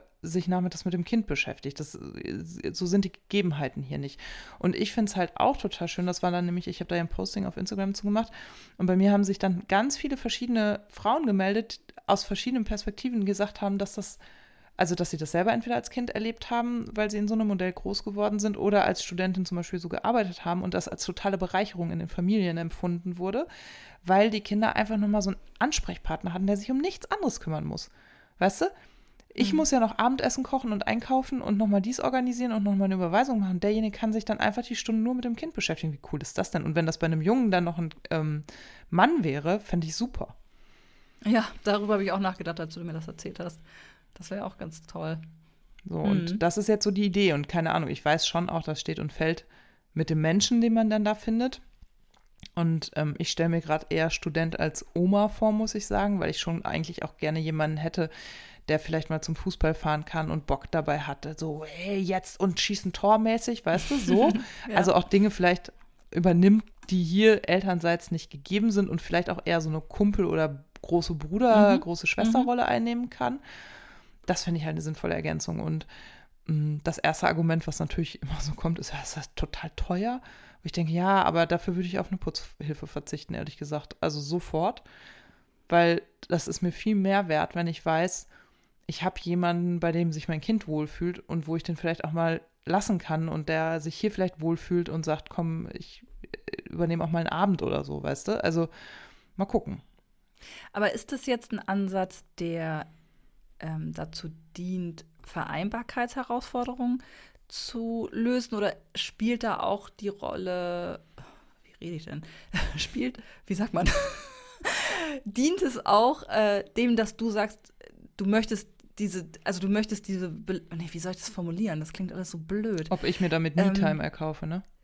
Nee, überhaupt nicht. Mhm. Also ich habe gerade so überlegt, nein, was blöd wäre, wäre halt, du machst es, um Dinge zu lösen, die die Gesellschaft als Problem uns hinwerfen ähm, und würdest dann das Gefühl haben, du verpasst aber was. Also dir fehlt okay. Zeit, du würdest mhm. lieber die Zeit mit deinem Kind verbringen. Ähm, dann ist es sowas, wo ich sagen würde, oh Mann, es ist einfach so blöd, ne, dass wir gezwungen sind, jetzt Geld auszugeben hm. und irgendwas zu lösen, was uns eigentlich die Gesellschaft an Rahmenbedingungen so hinwirft. Wenn es aber so ist, dass du sagst, nee, für mich ist es auch fein, ich habe dann auch Lust, nochmal zu arbeiten und so, dann ist es perfekt. Voll.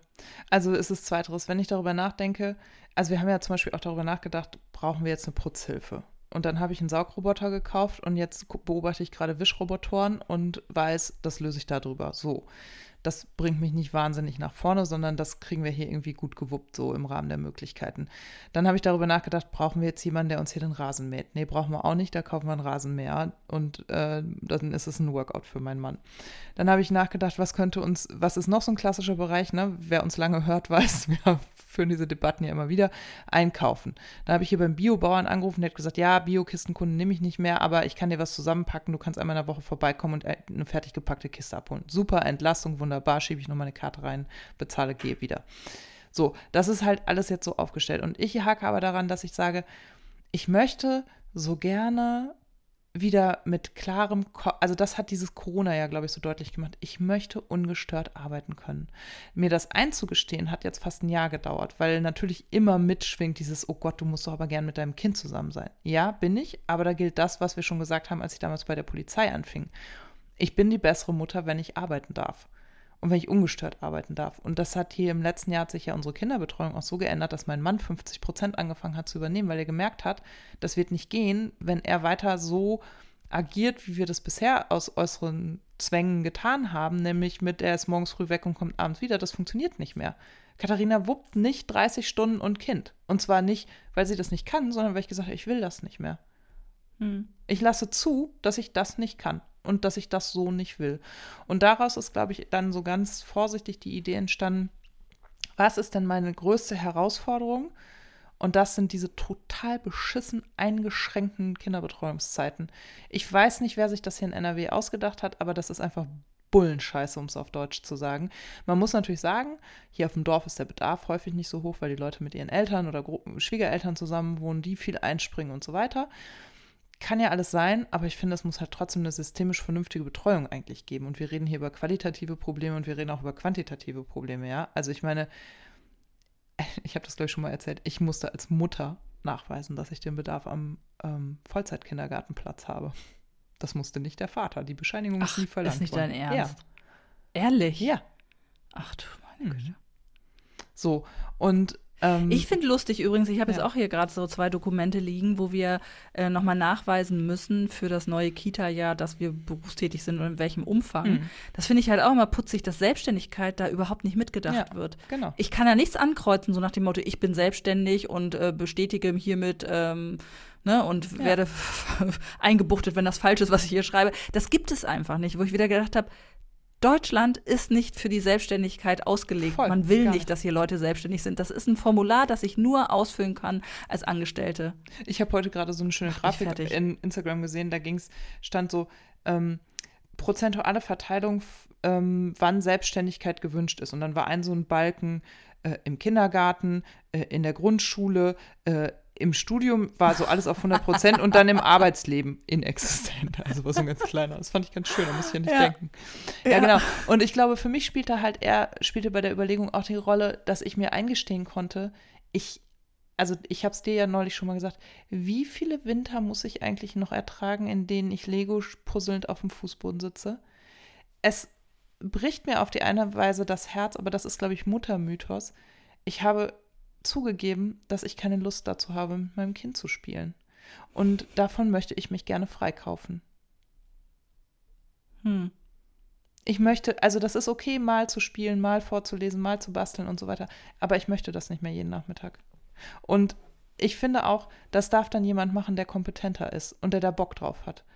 Ich bin auf ja, andere... so Leute gibt es ja, ne? Ja, genau. Und davon profitiert das Kind ja auch. Richtig. Also, ja. Und das denke ich halt auch, weißt du, der wächst ja alleine auf. Seine Bonusgeschwister sind hier ja gar nicht so präsent jetzt, also gerade durch mhm. Corona auch, ist das super schwierig. Das wäre nochmal eine eigene Folge, ne? Patchwork-Familien in Corona. Ähm, super schwierig, da überhaupt Kontakt zu ermöglichen. Und ich will halt auch, der, der wird in seinem Leben darauf angewiesen sein, dass der gut Kontakt zum Außen haben kann und dass der sich auf viele verschiedene Typen einlassen kann und so, ne? Und Betreuungsformen und so weiter. Und das müssen wir jetzt anfangen. Also ich merke richtig, wie ich darauf abgehe, auf diese Idee und denke, boah, wie geil wäre das denn, wenn ich zwei Nachmittage die Woche einfach so und ich meine noch nicht mal durcharbeiten hätte, sondern die Möglichkeit hätte zu sagen, ich mache da noch mal was. Ja, also ich, ich habe ja, ich ja auch zwei lange Tage in der Woche. Mhm. Ein Nachmittag wird ja durch meine Eltern ähm, betreut und einen Nachmittag durch meinen Mann. Und ich habe nur in Anführungsstrichen drei Nachmittage. Mhm. Und das ist für mich auch total gut. Und ich hatte das ja eingangs auch nicht. Also ganz zu Beginn hatte ich ja auch fünf Tage, immer nur halbe Tage und habe dann irgendwann einen langen Tag gehabt. Und allein das hat mich schon so glücklich gemacht. Und mit ja. diesen zwei langen Tagen ist es wirklich perfekt. Also ich kann das gut verstehen.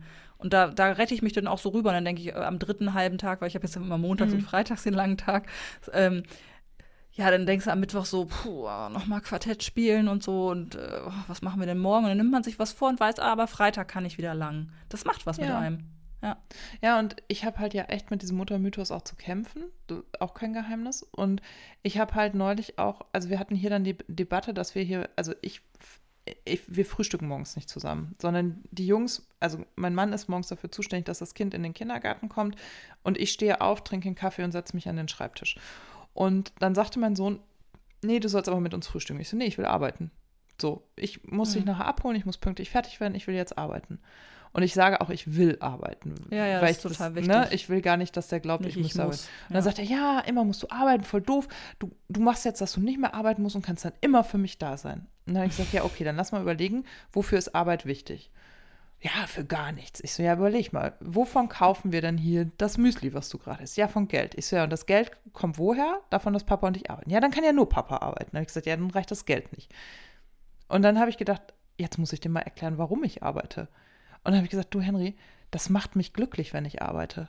Das ist mhm. wichtig für mich. Mhm. Das ist so, wie du jetzt in den Kindergarten gehst und total gerne mit deinen Freunden spielst und dann eine gute Zeit hast, gehe ich jetzt Erwachsenenspiele machen. Ich gehe jetzt mhm. arbeiten.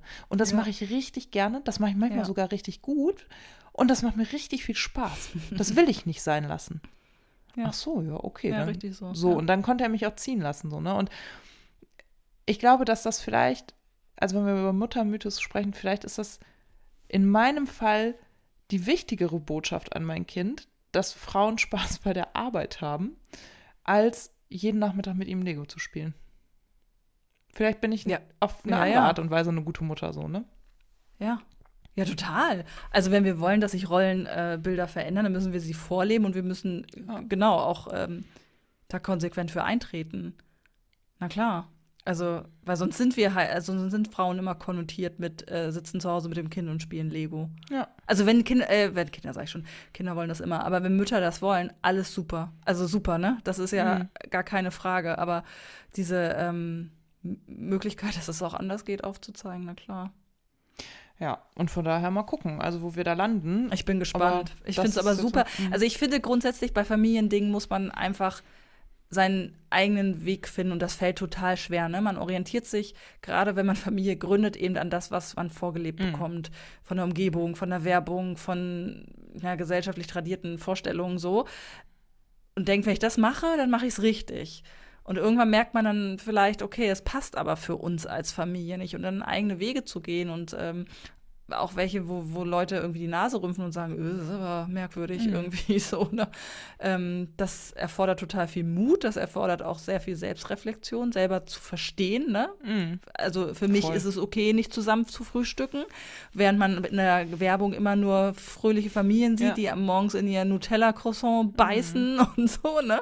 Also muss man halt rausfinden, ja, ist mir nicht wichtig, ist für uns nicht, äh, macht genau. Dinge vielleicht auch einfacher morgens in den Abläufen, wenn ich nicht mit frühstücke, weil eine Dynamik anders ist.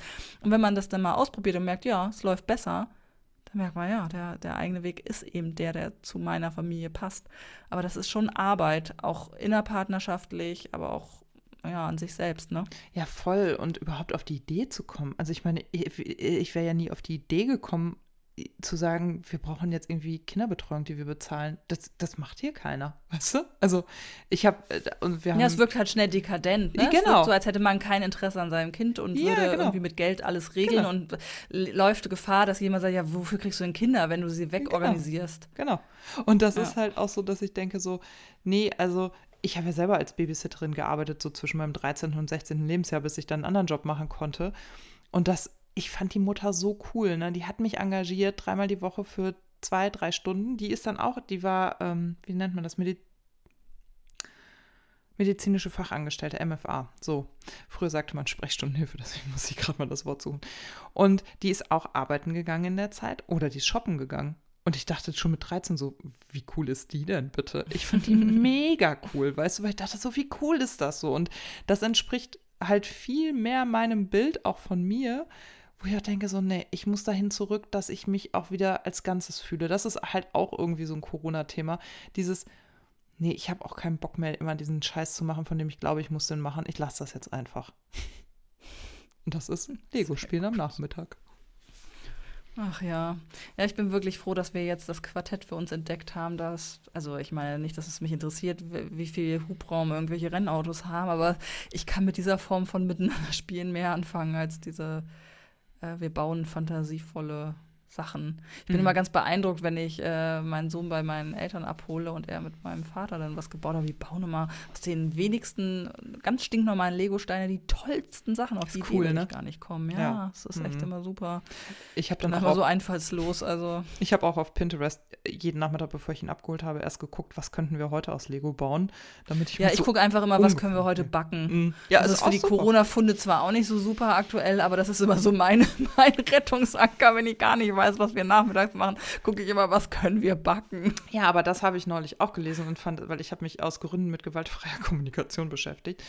Und ähm, da in dem Kontext sagte nochmal auch ein Coach, und das fand ich total sinnvoll, sagte so, okay, ich verstehe total, dass ihr keinen Bock habt, mit euren Kindern zu spielen, weil das als Erwachsener auch schwierig ist, aber habt ihr mal überlegt, was Eltern eigentlich, also was die Elternrolle sozusagen beinhaltet, zu tun, nämlich aufs Leben vorzubereiten. Und wenn du das jetzt runterbrichst auf tägliches Zusammensein, bedeutet das, den Kindern eben auch Skills mitzugeben in Sachen Backen, Kochen, Wäsche waschen und so weiter. Und je nach Altersstufe natürlich immer unterschiedlich. Aber das hat mich auch nochmal gestärkt in diesem, nee, ich lasse den Haushalt nicht liegen, bis das Kind irgendwann im Bett ist, sondern du, wir können jetzt gerne eine Runde spielen, aber gleich muss ich die Waschmaschine ausräumen und aufhängen kannst du dir überlegen, ob du mitmachst oder ob es sein lässt. Aber das ist auf jeden Fall eine Zeit, die ich mir dafür nehme. Und das führt jetzt hier schon auch dazu, dass er, ja, okay, ich hole die schon mal. Oder ich dann sagen kann, kannst du mal schon mal die Waschmaschine aufmachen und die Wäsche holen und ähm, mir bringen, dann stelle ich schon mal den Wäscheständer auf. Und das findet er jetzt mit sechs auch spannend auf jeden Fall. Mein Sohn hat heute die Toilette geputzt. Super. Ich habe ihn, also ich war im Bad und habe einfach Mhm. das Bad geputzt und er kam dazu und wollte mir helfen. Dann habe ich ihn erst irgendwie die Tür so ein bisschen Mhm. abseifen lassen oder also was man eben so macht. Wir Mhm. haben ein Mini-Bad. Ich wollte jetzt auch nicht, dass er mir so auf den Füßen steht. Habe ich ihm einen Lappen gegeben und gesagt, Mhm. hier, guck mal, kann man den Türrahmen und dies und das. Und dann hat er gesagt, wollen wir jetzt die Toilette machen? Und dann dachte ich auch einen Moment lang so, das ist jetzt irgendwie schräg, irgendwie meinen fünfjährigen Sohn mit der Toilettenbürste irgendwie so durch die Toilette schrubben zu lassen. Da habe ich gedacht, ja, mein Gott, wenn er das möchte. Und ja, zack, haben wir zusammen die Toilette geputzt. Ja, aber er lernt was dabei, Fertig. ne? Also man muss ja, Ja, auch kann kompetente helfen, wenn man das irgendwann ja. mal selber kann. wenn man auszieht und äh, weiß, wie man eine Toilette putzt, dann spätestens dann kann man es brauchen. Ne? Mein Mann und mein Sohn kochen ja zum Beispiel immer Henslers schnelle Nummer nach. Die, da Was ist denn Henslers schnelle Nummer? so, Ja, also wenn du Steffen Hensler auf Instagram folgst, der macht nee, immer so. tue ich nicht. Ja, Wie sollte, warum sollte ich das tun, Richtig. Richtig. Also, Sandra kann weghören, ihr anderen Kochinteressierten könnt mir zuhören. Nee, das, ähm, der hat in Corona angefangen, immer aus sehr wenigen Zutaten so ein Mittagessen zusammenzudengeln. Und ähm, hat da mittlerweile auch ein Kochbuch draus gemacht. Das hat äh, mein Mann sich gerade gekauft, obwohl ich es ihm zum Geburtstag schenken wollte. Ich hasse das. Er hat Shoppingverbot im März.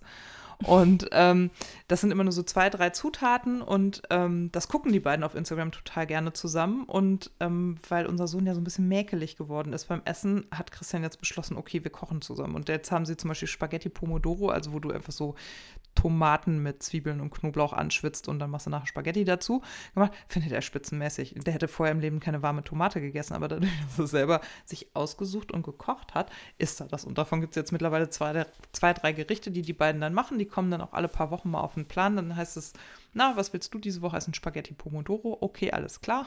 Was noch? Ja, dies noch und das noch. Also, das ähm, machen die beiden. Zum Thema gesundes Mittagessen im Homeoffice hätte ich auch noch einen kleinen Tipp. Na? Und zwar haben meine wunderbaren Freundinnen ähm, der Jugendherbergen, und zwar der Jugendherbergen hier im Nordwesten, die ja in Bremen beheimatet sind mit ihrer Zentrale, die haben die Aktion mit euch zu Hause im Dezember ins Leben gerufen und veröffentlichen ähm, verschiedene YouTube-Videos. Ähm, und da gibt es auch eine Reihe zum Thema schnelle äh, Homeoffice-Küche, auch cool. kindgerecht teilweise. Ähm, verlinke ich auch gerne nochmal. Da ja, kocht ein ähm, Jugendherbergskoch in der Mhm. Jugendherberge Ollenburg. In der, da haben die eine ganz tolle so äh, Front-Cooking-Geschichte. Die haben eine ganz tolle, toll, also es ist eine tolle Jugendherberge in Oldenburg. Ähm, und da kocht er immer was Schönes. Ach, wie cool. Und das kann man dann nachgucken. Und das ist auch nicht so wahnsinnig äh, aufwendig. Also es sind mehr als zwei, drei Zutaten, aber ähm, was war das jetzt? Irgendwie Lachs äh, mit irgendwas, aber Mhm. oder mal so eine Bowl oder so, aber jetzt äh, was, was man auch gut nachmachen kann und wo man dann halt vegetarisch und gesund Mhm. isst. Cool. Also ganz toll. Und ansonsten haben die noch ähm, Yoga-Einheiten, immer so 10 bis 15 Minuten Mhm. und Meditation. Okay. Also diese drei. Cool. Ach, unten, ah, siehst du, da habe ich selber noch nicht reingeguckt. Ähm, das haben sie jetzt neu gestartet. Es gibt es für Eltern und Lehrer so eine Resilienzreihe mit den Helden. Also Helden Mhm. e.V. ist ein Verein, die sich eigentlich zum Thema Cybermobbing, Genau. also nee, gegen das Thema Cybermobbing stark machen und an Schulen arbeiten. Und äh, mit denen zusammen machen sie jetzt so Resilienztraining. Und ich glaube, da gibt es jetzt auch seit neuestem ein paar Videos. Das habe ich mir selber noch nicht angeschaut. Aber das verlinke ich euch mal. Also das äh, Thema Kochen ist ja sicherlich für viele eine Frage. Da fällt einem ja im Homeoffice vielleicht auch nicht mehr so richtig was ein. Ich habe mir zum Geburtstag einen Tefal Opti-Grill schenken lassen. Das ist meine Rettung im Homeoffice. Es wird einfach jetzt immer das Käsebrot warm gemacht. im Kontaktgrill. Da habe ich das Gefühl, ich habe was Warmes gegessen. Fand ich total schlau von mir. Ja, also mein, mein äh, Skill ist, ähm, so frische Suppen mir einfach ähm, im ja auch Supermarkt zu holen. Weißt du, so Kürbissuppe, Ja. Thai-Suppe, die Suppe. Die Mhm. kosten immer so ein bisschen ne? mehr, irgendwie, was weiß ich, 4,50 Euro Mhm. oder so, steht dann auch Bio drauf, keine Ahnung. Ich ähm, hole mir da, also jetzt brauche ich es ja nicht mehr zu, äh, zum Glück, weil ich jetzt nicht mehr zu Hause sitze, aber ich habe mir da immer zwei, drei Suppen geholt pro Woche und die habe ich mir stumpf irgendwie gemacht, einen Toast dazu und fertig. Ja, das machen- bei mir das nicht. machen wir auch. Wobei mein Mann ja auch, der, kann jeden Tag Brötchen kaufen und neulich hat er dann so, hat er mir erst ein Rote Beete Carpaccio dazu gemacht. Ich hing hier in einem Call nach dem nächsten und ich dachte so, oh, es ist so fantastisch, jemanden zu Hause zu haben, der kochen kann. Ja, das ist echt gut. Ach ja. So, haben wir noch irgendwas ohne Corona? Fällt uns noch was ja, ein? es ist halt so ein bisschen lebensbestimmt. Nee, aber wir haben auch schon wieder eine gute Stunde 20 aufgenommen. Mhm. Oh Gott, oh Gott, oh Gott. Ja, Ähm, wir versprechen, wir melden uns jetzt regelmäßiger und dafür dann auch mal wieder ein bisschen kürzer. hast du äh, die Netflix-Doku gesehen äh, mit Finn Kliman. Ja, weggesucht. Wollen wir kurz darüber sprechen? Hm. Ich also ich muss dazu gar nicht viel sagen, außer dass ich ähm, bis vor kurz, also bis ich das gesehen habe, immer noch mittwochs und äh, sonntags mir fest und flauschig reingezogen habe und immer sehr ambivalent war, wie ich ähm, Olli Schulz so finden soll. Ähm, und seit ich diese Doku gesehen habe, weiß ich, das ist ein vollkommenes ach, wie soll ich das jetzt freundlich sagen? Also wie man seine eigenen Komplexe in so eine Aggressivität übersetzen kann und Menschen so behandelt, wie der das wohl tut. Es, es ist nur ein Zusammenschnitt, aber alles, was ich von ihm wahrgenommen habe, fand ich so abstoßend. Das Projekt interessant, also kauft man was, ist am Ende nichts von übrig. Finn Kliman super. Das Format so an sich, ne, wie es geschnitten ist und wie man so Einblicke bekommt, auch schön. Olli Schulz eine totale Katastrophe. Ich finde den menschlich, also so unterste Schublade. Ich höre den Podcast jetzt nicht mehr. Tut mir leid, Jan Böhmermann, dich finde ich irgendwie immer ganz gut. Bin ich auch immer ein bisschen ambivalent, aber grundsätzlich äh, habe ich das Gefühl, der ist authentisch unterwegs äh, bei Olli Schulz. Also mir fällt dazu nichts mehr ein. Ich war schockiert, wirklich. Ich finde das so, ist und deine tot Meinung? total passende Zusammenfassung. Wir haben hier einen äh, oh. haushaltsinternen Dissens, was Fest und Flauschig angeht. Ich kann das keine drei Minuten hören, ohne total. Na, mein Mann auch nicht lustig. Ihr könnt euch zusammentun. Mhm. Er fragt sich auch immer, warum ich mir das äh, antue. Ich kann aber, und das ist gar keine bewusste Entscheidung, ich stelle fest, dass es mir super schwer fällt, ähm, Podcasts zu hören von Männern. Die langweilen mich ganz schnell. Also, und das war überhaupt nicht, nee, gar nicht doof, also gar nicht so, äh, das macht ein Mann, da habe ich keinen Bock drauf, sondern ich höre die dann, auch so gemischtes Hack und so, denke so, boah, ist das langweilig, ich habe keinen Bock, euch zuzuhören beim Schwanzvergleich. Und ähm, also das ging gar nicht so. Und ähm, Olli Schulz kenne ich so ein bisschen, ähm, der hat, glaube ich, früher im Grand Hotel Van Cleef auch ähm, Musik gemacht. Weißt du, da wo Ketka und so waren. Ja. Mhm. Und auf der Reeperbahn gab es dann ähm, eine Weile lang dann so offene Konzertabende, wo dann die jungen Künstler waren und so. Und da hat er schon gespielt. Und ich fand den schon immer so ein bisschen. Hm. Und jetzt habe ich auch nur gedacht, so, oh, ey, das gibt kein gutes Bild. Und also klar, der ist zusammengeschnitten, man weiß nicht, was da wirklich gelaufen ist und so, aber ich fand es auch mega unsympathisch. Und vor allen Dingen habe ich so gemerkt, wenn ich Finn Kliman zugucke und dessen Doku haben wir letzten Sommer, Frühsommer schon gesehen, der hat doch so einen anderen Dokufilm auch noch rausgebracht über das Klimansland und sich selbst und so. Und ich finde, der ist ja so ein Macher, ne? Und wenn du so einen total verkopften Musiker, der eigentlich nur einen geilen Ort haben will, neben so einem Macher stellst, ist das ja eh schon schwierig. Aber ich habe wieder festgestellt, ich stehe einfach auf Macher. Also. Aber weißt du, was ich so gedacht habe? Das mhm. ist, äh, Olli Schulz ist an dem gescheitert, woran auch viele Führungskräfte scheitern. Dass sie nämlich glauben, ähm, sie müssen auch kompetent sein und mm. die Sachen können und ja, äh, müssen besser stimmt. sein als ihr Team. Wenn der einfach mal authentisch gesagt hätte, hey, ich habe keine Ahnung, ich bin kein Handwerker, voll cool, dass du das hier machst und einfach irgendwie äh, seine Rolle so verstanden hätte, dass er irgendwie der Klamauker ist, irgendwie der irgendwie gute Stimmung macht und so ein bisschen Insights gibt von irgendwelchen medialen Geschichten, also eine andere Rolle einnimmt, aber dass er versucht hat, sich die ganze Zeit an Finn Kliman so zu messen, mm. ja, wo, wo er ja nur scheitern konnte, das war halt einfach total dumm. Also, mhm. weil das, das also kann, muss er ja auch alles nicht können. Das ist dieses Führungskräfteproblem. Mhm. Äh, oh, das darf keiner merken, dass ich das selber nicht kann. Also werde ich irgendwie komisch. Hä? Sei doch froh, dass du eine Mannschaft an Bord hast, die es kann. Ist doch super. Richtig. Deine Rolle ist dann eine andere.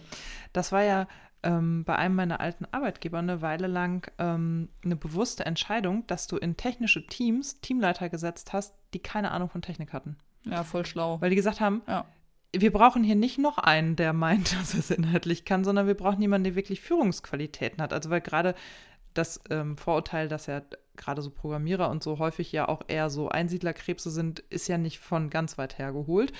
Und dass du da halt eher Teamprozesse ins Laufen bringst und dass du da halt eher Dinge tust und siehst, ähm, die vielleicht im Team nicht vorhanden sind, um das Team auch nach vorne zu bringen. So, ne? Das war so ein bisschen die Devise und das hat total gut geklappt. Das haben die damals überlegt, ob die das ähm, im gesamten Unternehmen ausweiten. Ja, das ist super, super Strategie, ja. finde ich richtig gut. Ich habe nämlich gut. auch noch nicht überlegt, wir hatten auch irgendwie so eine Diskussion in einem anderen Kreis über Führungskräfte und ich habe gesagt, also was, wenn ich ein Unternehmen hätte und ich müsste Führungskräfte einstellen, ich würde immer zwei einstellen, weil ich finde diese, auch diese Erwartung, dass eine Führungskraft alle Skills, die du brauchst, in sich vereint, total irre. Also, das ist, ich habe noch nie erlebt, dass ein sehr guter Facharbeiter eine sehr gute Führungsperson war. Noch nie. Die meisten, also im Journalismus ist das ja gang und gäbe, ne? Derjenige, der Journalist, der sehr gute Leistungen gebracht hat, der wird dann irgendwie Abteilungsleiter, Chefredakteur und so weiter. Das hat noch nie richtig gut funktioniert. die schlechteren Facharbeiter sozusagen sind häufig die besseren Führungskräfte. Hast du meinen Artikel gelesen äh, über Hamburg Wasser, über dieses Top-Tandem? Nee, noch nicht. Macht nichts. Mehr Aber äh, alle, die sich für äh, Top-Tandems interessieren, Mhm. ähm, da droppe ich mal meinen eigenen Artikel, Ja, verlinke ich auch gerne. nochmal. Da habe ich nämlich ähm, ein Interview geführt mit einem Führungskräfte-Duo, die bei Hamburg Wasser, und das ist ein riesen Infrastrukturladen, Mhm. ähm, für eine riesige Abteilung zuständig sind und das seit zwei Jahren ungefähr eben zu zweit machen. Sie kinderlos, er ähm, hat ein kleines Kind, mit dem er mehr Zeit verbringen will. Und die sind so super, weil die nämlich auch sagen, hey, es ist doch für unsere Abteilung viel besser, wenn da zwei Gehirne an strategischen Dingen rumdenken. Und was sie auch gesagt haben, und das fand ich auch mega einleuchtend, ähm, für die Mitarbeitenden oder die Teammitglieder ist es halt auch cool, sie haben so ein bisschen eine Auswahl, mit wem match ich mehr. Also gar nicht im Sinne von, oh, wen kann ich besser manipulieren, sondern man hat ja immer, man, Ja, man hat zu manchen Leuten eine bessere Wellenlenke als zu anderen, auch wenn man die jetzt nicht blöd findet. Ähm, oder kann mit Frauen besser oder mit Männern, aus welchen Gründen auch immer. Und so haben die halt auch ein bisschen eine Auswahl beim Ansprechpartner oder der Ansprechpartnerin. Und so fühlen die sich halt auch aufgehobener. Und alles, was die erzählt haben, also lest da gerne mal rein. Ich fand es selber ganz spannend, mit denen zu sprechen, hat mir einfach gezeigt, dass das so ein Gewinn auch für die Organisation ist, ähm, wenn man äh, diese Führungsposition auf 60-60 oder so dann aufteilt. Äh, richtig gut. Und weniger kompliziert, als ich gedacht habe. Ich habe mich immer gefragt, wie hä- hält man da Mhm. Informationsflüsse aufrecht und so. Und habe gedacht, boah, die haben bestimmt voll die komplexen Tools. Und dann haben die beiden so gesagt, ja, wir haben so Word-Dokumente, die da ergänzen wir dann. Und das war irgendwie so, also wo Das ich so gemerkt habe, wenn man cool. die richtige, wenn man die richtige Haltung hat, ne? Ist das Tool Und nicht egal? denkt, oh, da nimmt mir Ja. jemand was weg. Weil das ist auch interessant. Der Mann, der auf der Stelle jetzt äh, geteilt sozusagen mit Mhm. sitzt, hat die vorher alleine gehabt. Also der hat was abgegeben. Aber wenn du wenn du das als Zugewinn verstehst Mhm. und sagst, oh, ich bin so froh, dass ich auf Augenhöhe mal mit jemandem mich austauschen kann. Ich bin so froh zu wissen, wenn ich im Urlaub bin, ist das in guten Händen. Es ist für eigentlich alle Beteiligten richtig, richtig gute Sache. Voll. Das denke ich auch immer so. Ich meine, ich habe ja auch ein Team geleitet, ne? Und ich dachte immer so, ich bin von der schier, also von der rein quantitativen Anzahl an Tätigkeiten, die du tun musst, weil du ein Team leitest, erschlagen gewesen. Dachte ich, theoretisch könnte ich mich jetzt nicht hinsetzen und mit denen inhaltliche Teammeetings machen, weil ich auf der administrativen Ebene mit Stundenabrechnungen, ähm, Personalentwicklung, Führungsfeedbacks, ähm, inhaltlicher Arbeit, äh, persönlichen Sorgen, Dienstplanerstellung und was da so dranhängt, schon so ausgelastet war, da waren schon 40 Stunden rum so, ne? Und da hattest du noch nicht ein einziges Mal mit denen zusammengesessen und dir irgendwie überlegt, wie wollen wir eigentlich arbeiten oder so. Und Ja. das denke ich dann halt auch. Und du hast doch auch nie, also ich kenne das auch so, du hast dann Führungskräfte, die sind total gut nach oben, jetzt mal sehr simplifiziert. Also im Sinne von, die haben die Budgets im Griff, die können gut nach oben kommunizieren, die sind total strategisch, die ähm, können die Themen gut voranbringen.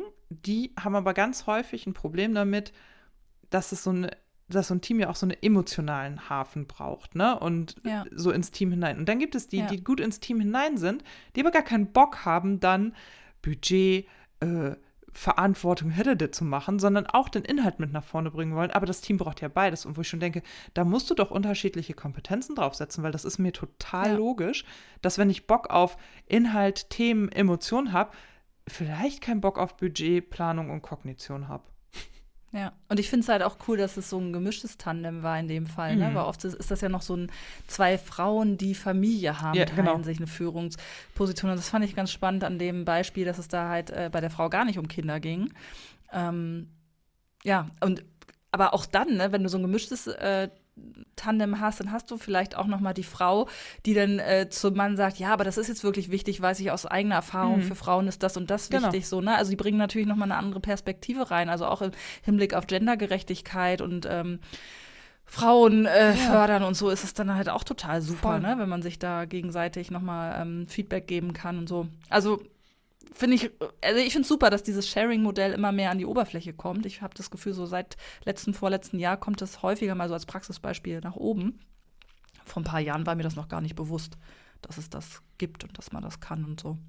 Also ich weiß, dass ich da mal zu gelesen habe, aber ich kannte auch niemanden, der das praktiziert. Ne? Das finde ich jetzt auch total cool, dass ihr das äh, euch da auf die Suche gemacht habt nach lebenden Beispielen sozusagen. Ja, und wir haben uns auf die Suche gemacht eben äh, nach einem Beispiel, das nicht im Konzern ist. Weil Mhm. auf Konzernebene ähm, gibt es das ja schon hier und da mal, ne? Aber wir haben gesagt, okay, so eher so ähm, kommunales Unternehmen, Mittelstand, sowas. Da waren wir ganz froh, dass wir das gefunden haben. Ganz toll. Voll gut. Ja, So, gut. anderthalb Stunden reicht Okay, auch, ne? muss reichen, ne? Ihr Lieben, Feedback wie immer gerne über unseren äh, Instagram-Channel oder fragen at notakinderspiel.de. Wäre auch Vielleicht machen ganz wir so schön. einen Feedback-Zoom. Mm, ja, gerne. Wir zoomen so viel, wir können Das einfach kriegen wir. so eine nee, aber ja. schickt uns gerne auch mal eine E-Mail. Ich habe heute gerade in das Postfach geguckt und gesehen, wir kriegen jetzt schon immer so Potenzpillen-Werbung. Ich glaube, da ist zu wenig los. Liebe. Potenzpillen-Spammer, wir brauchen die nicht. Danke. Könnt ihr abstellen.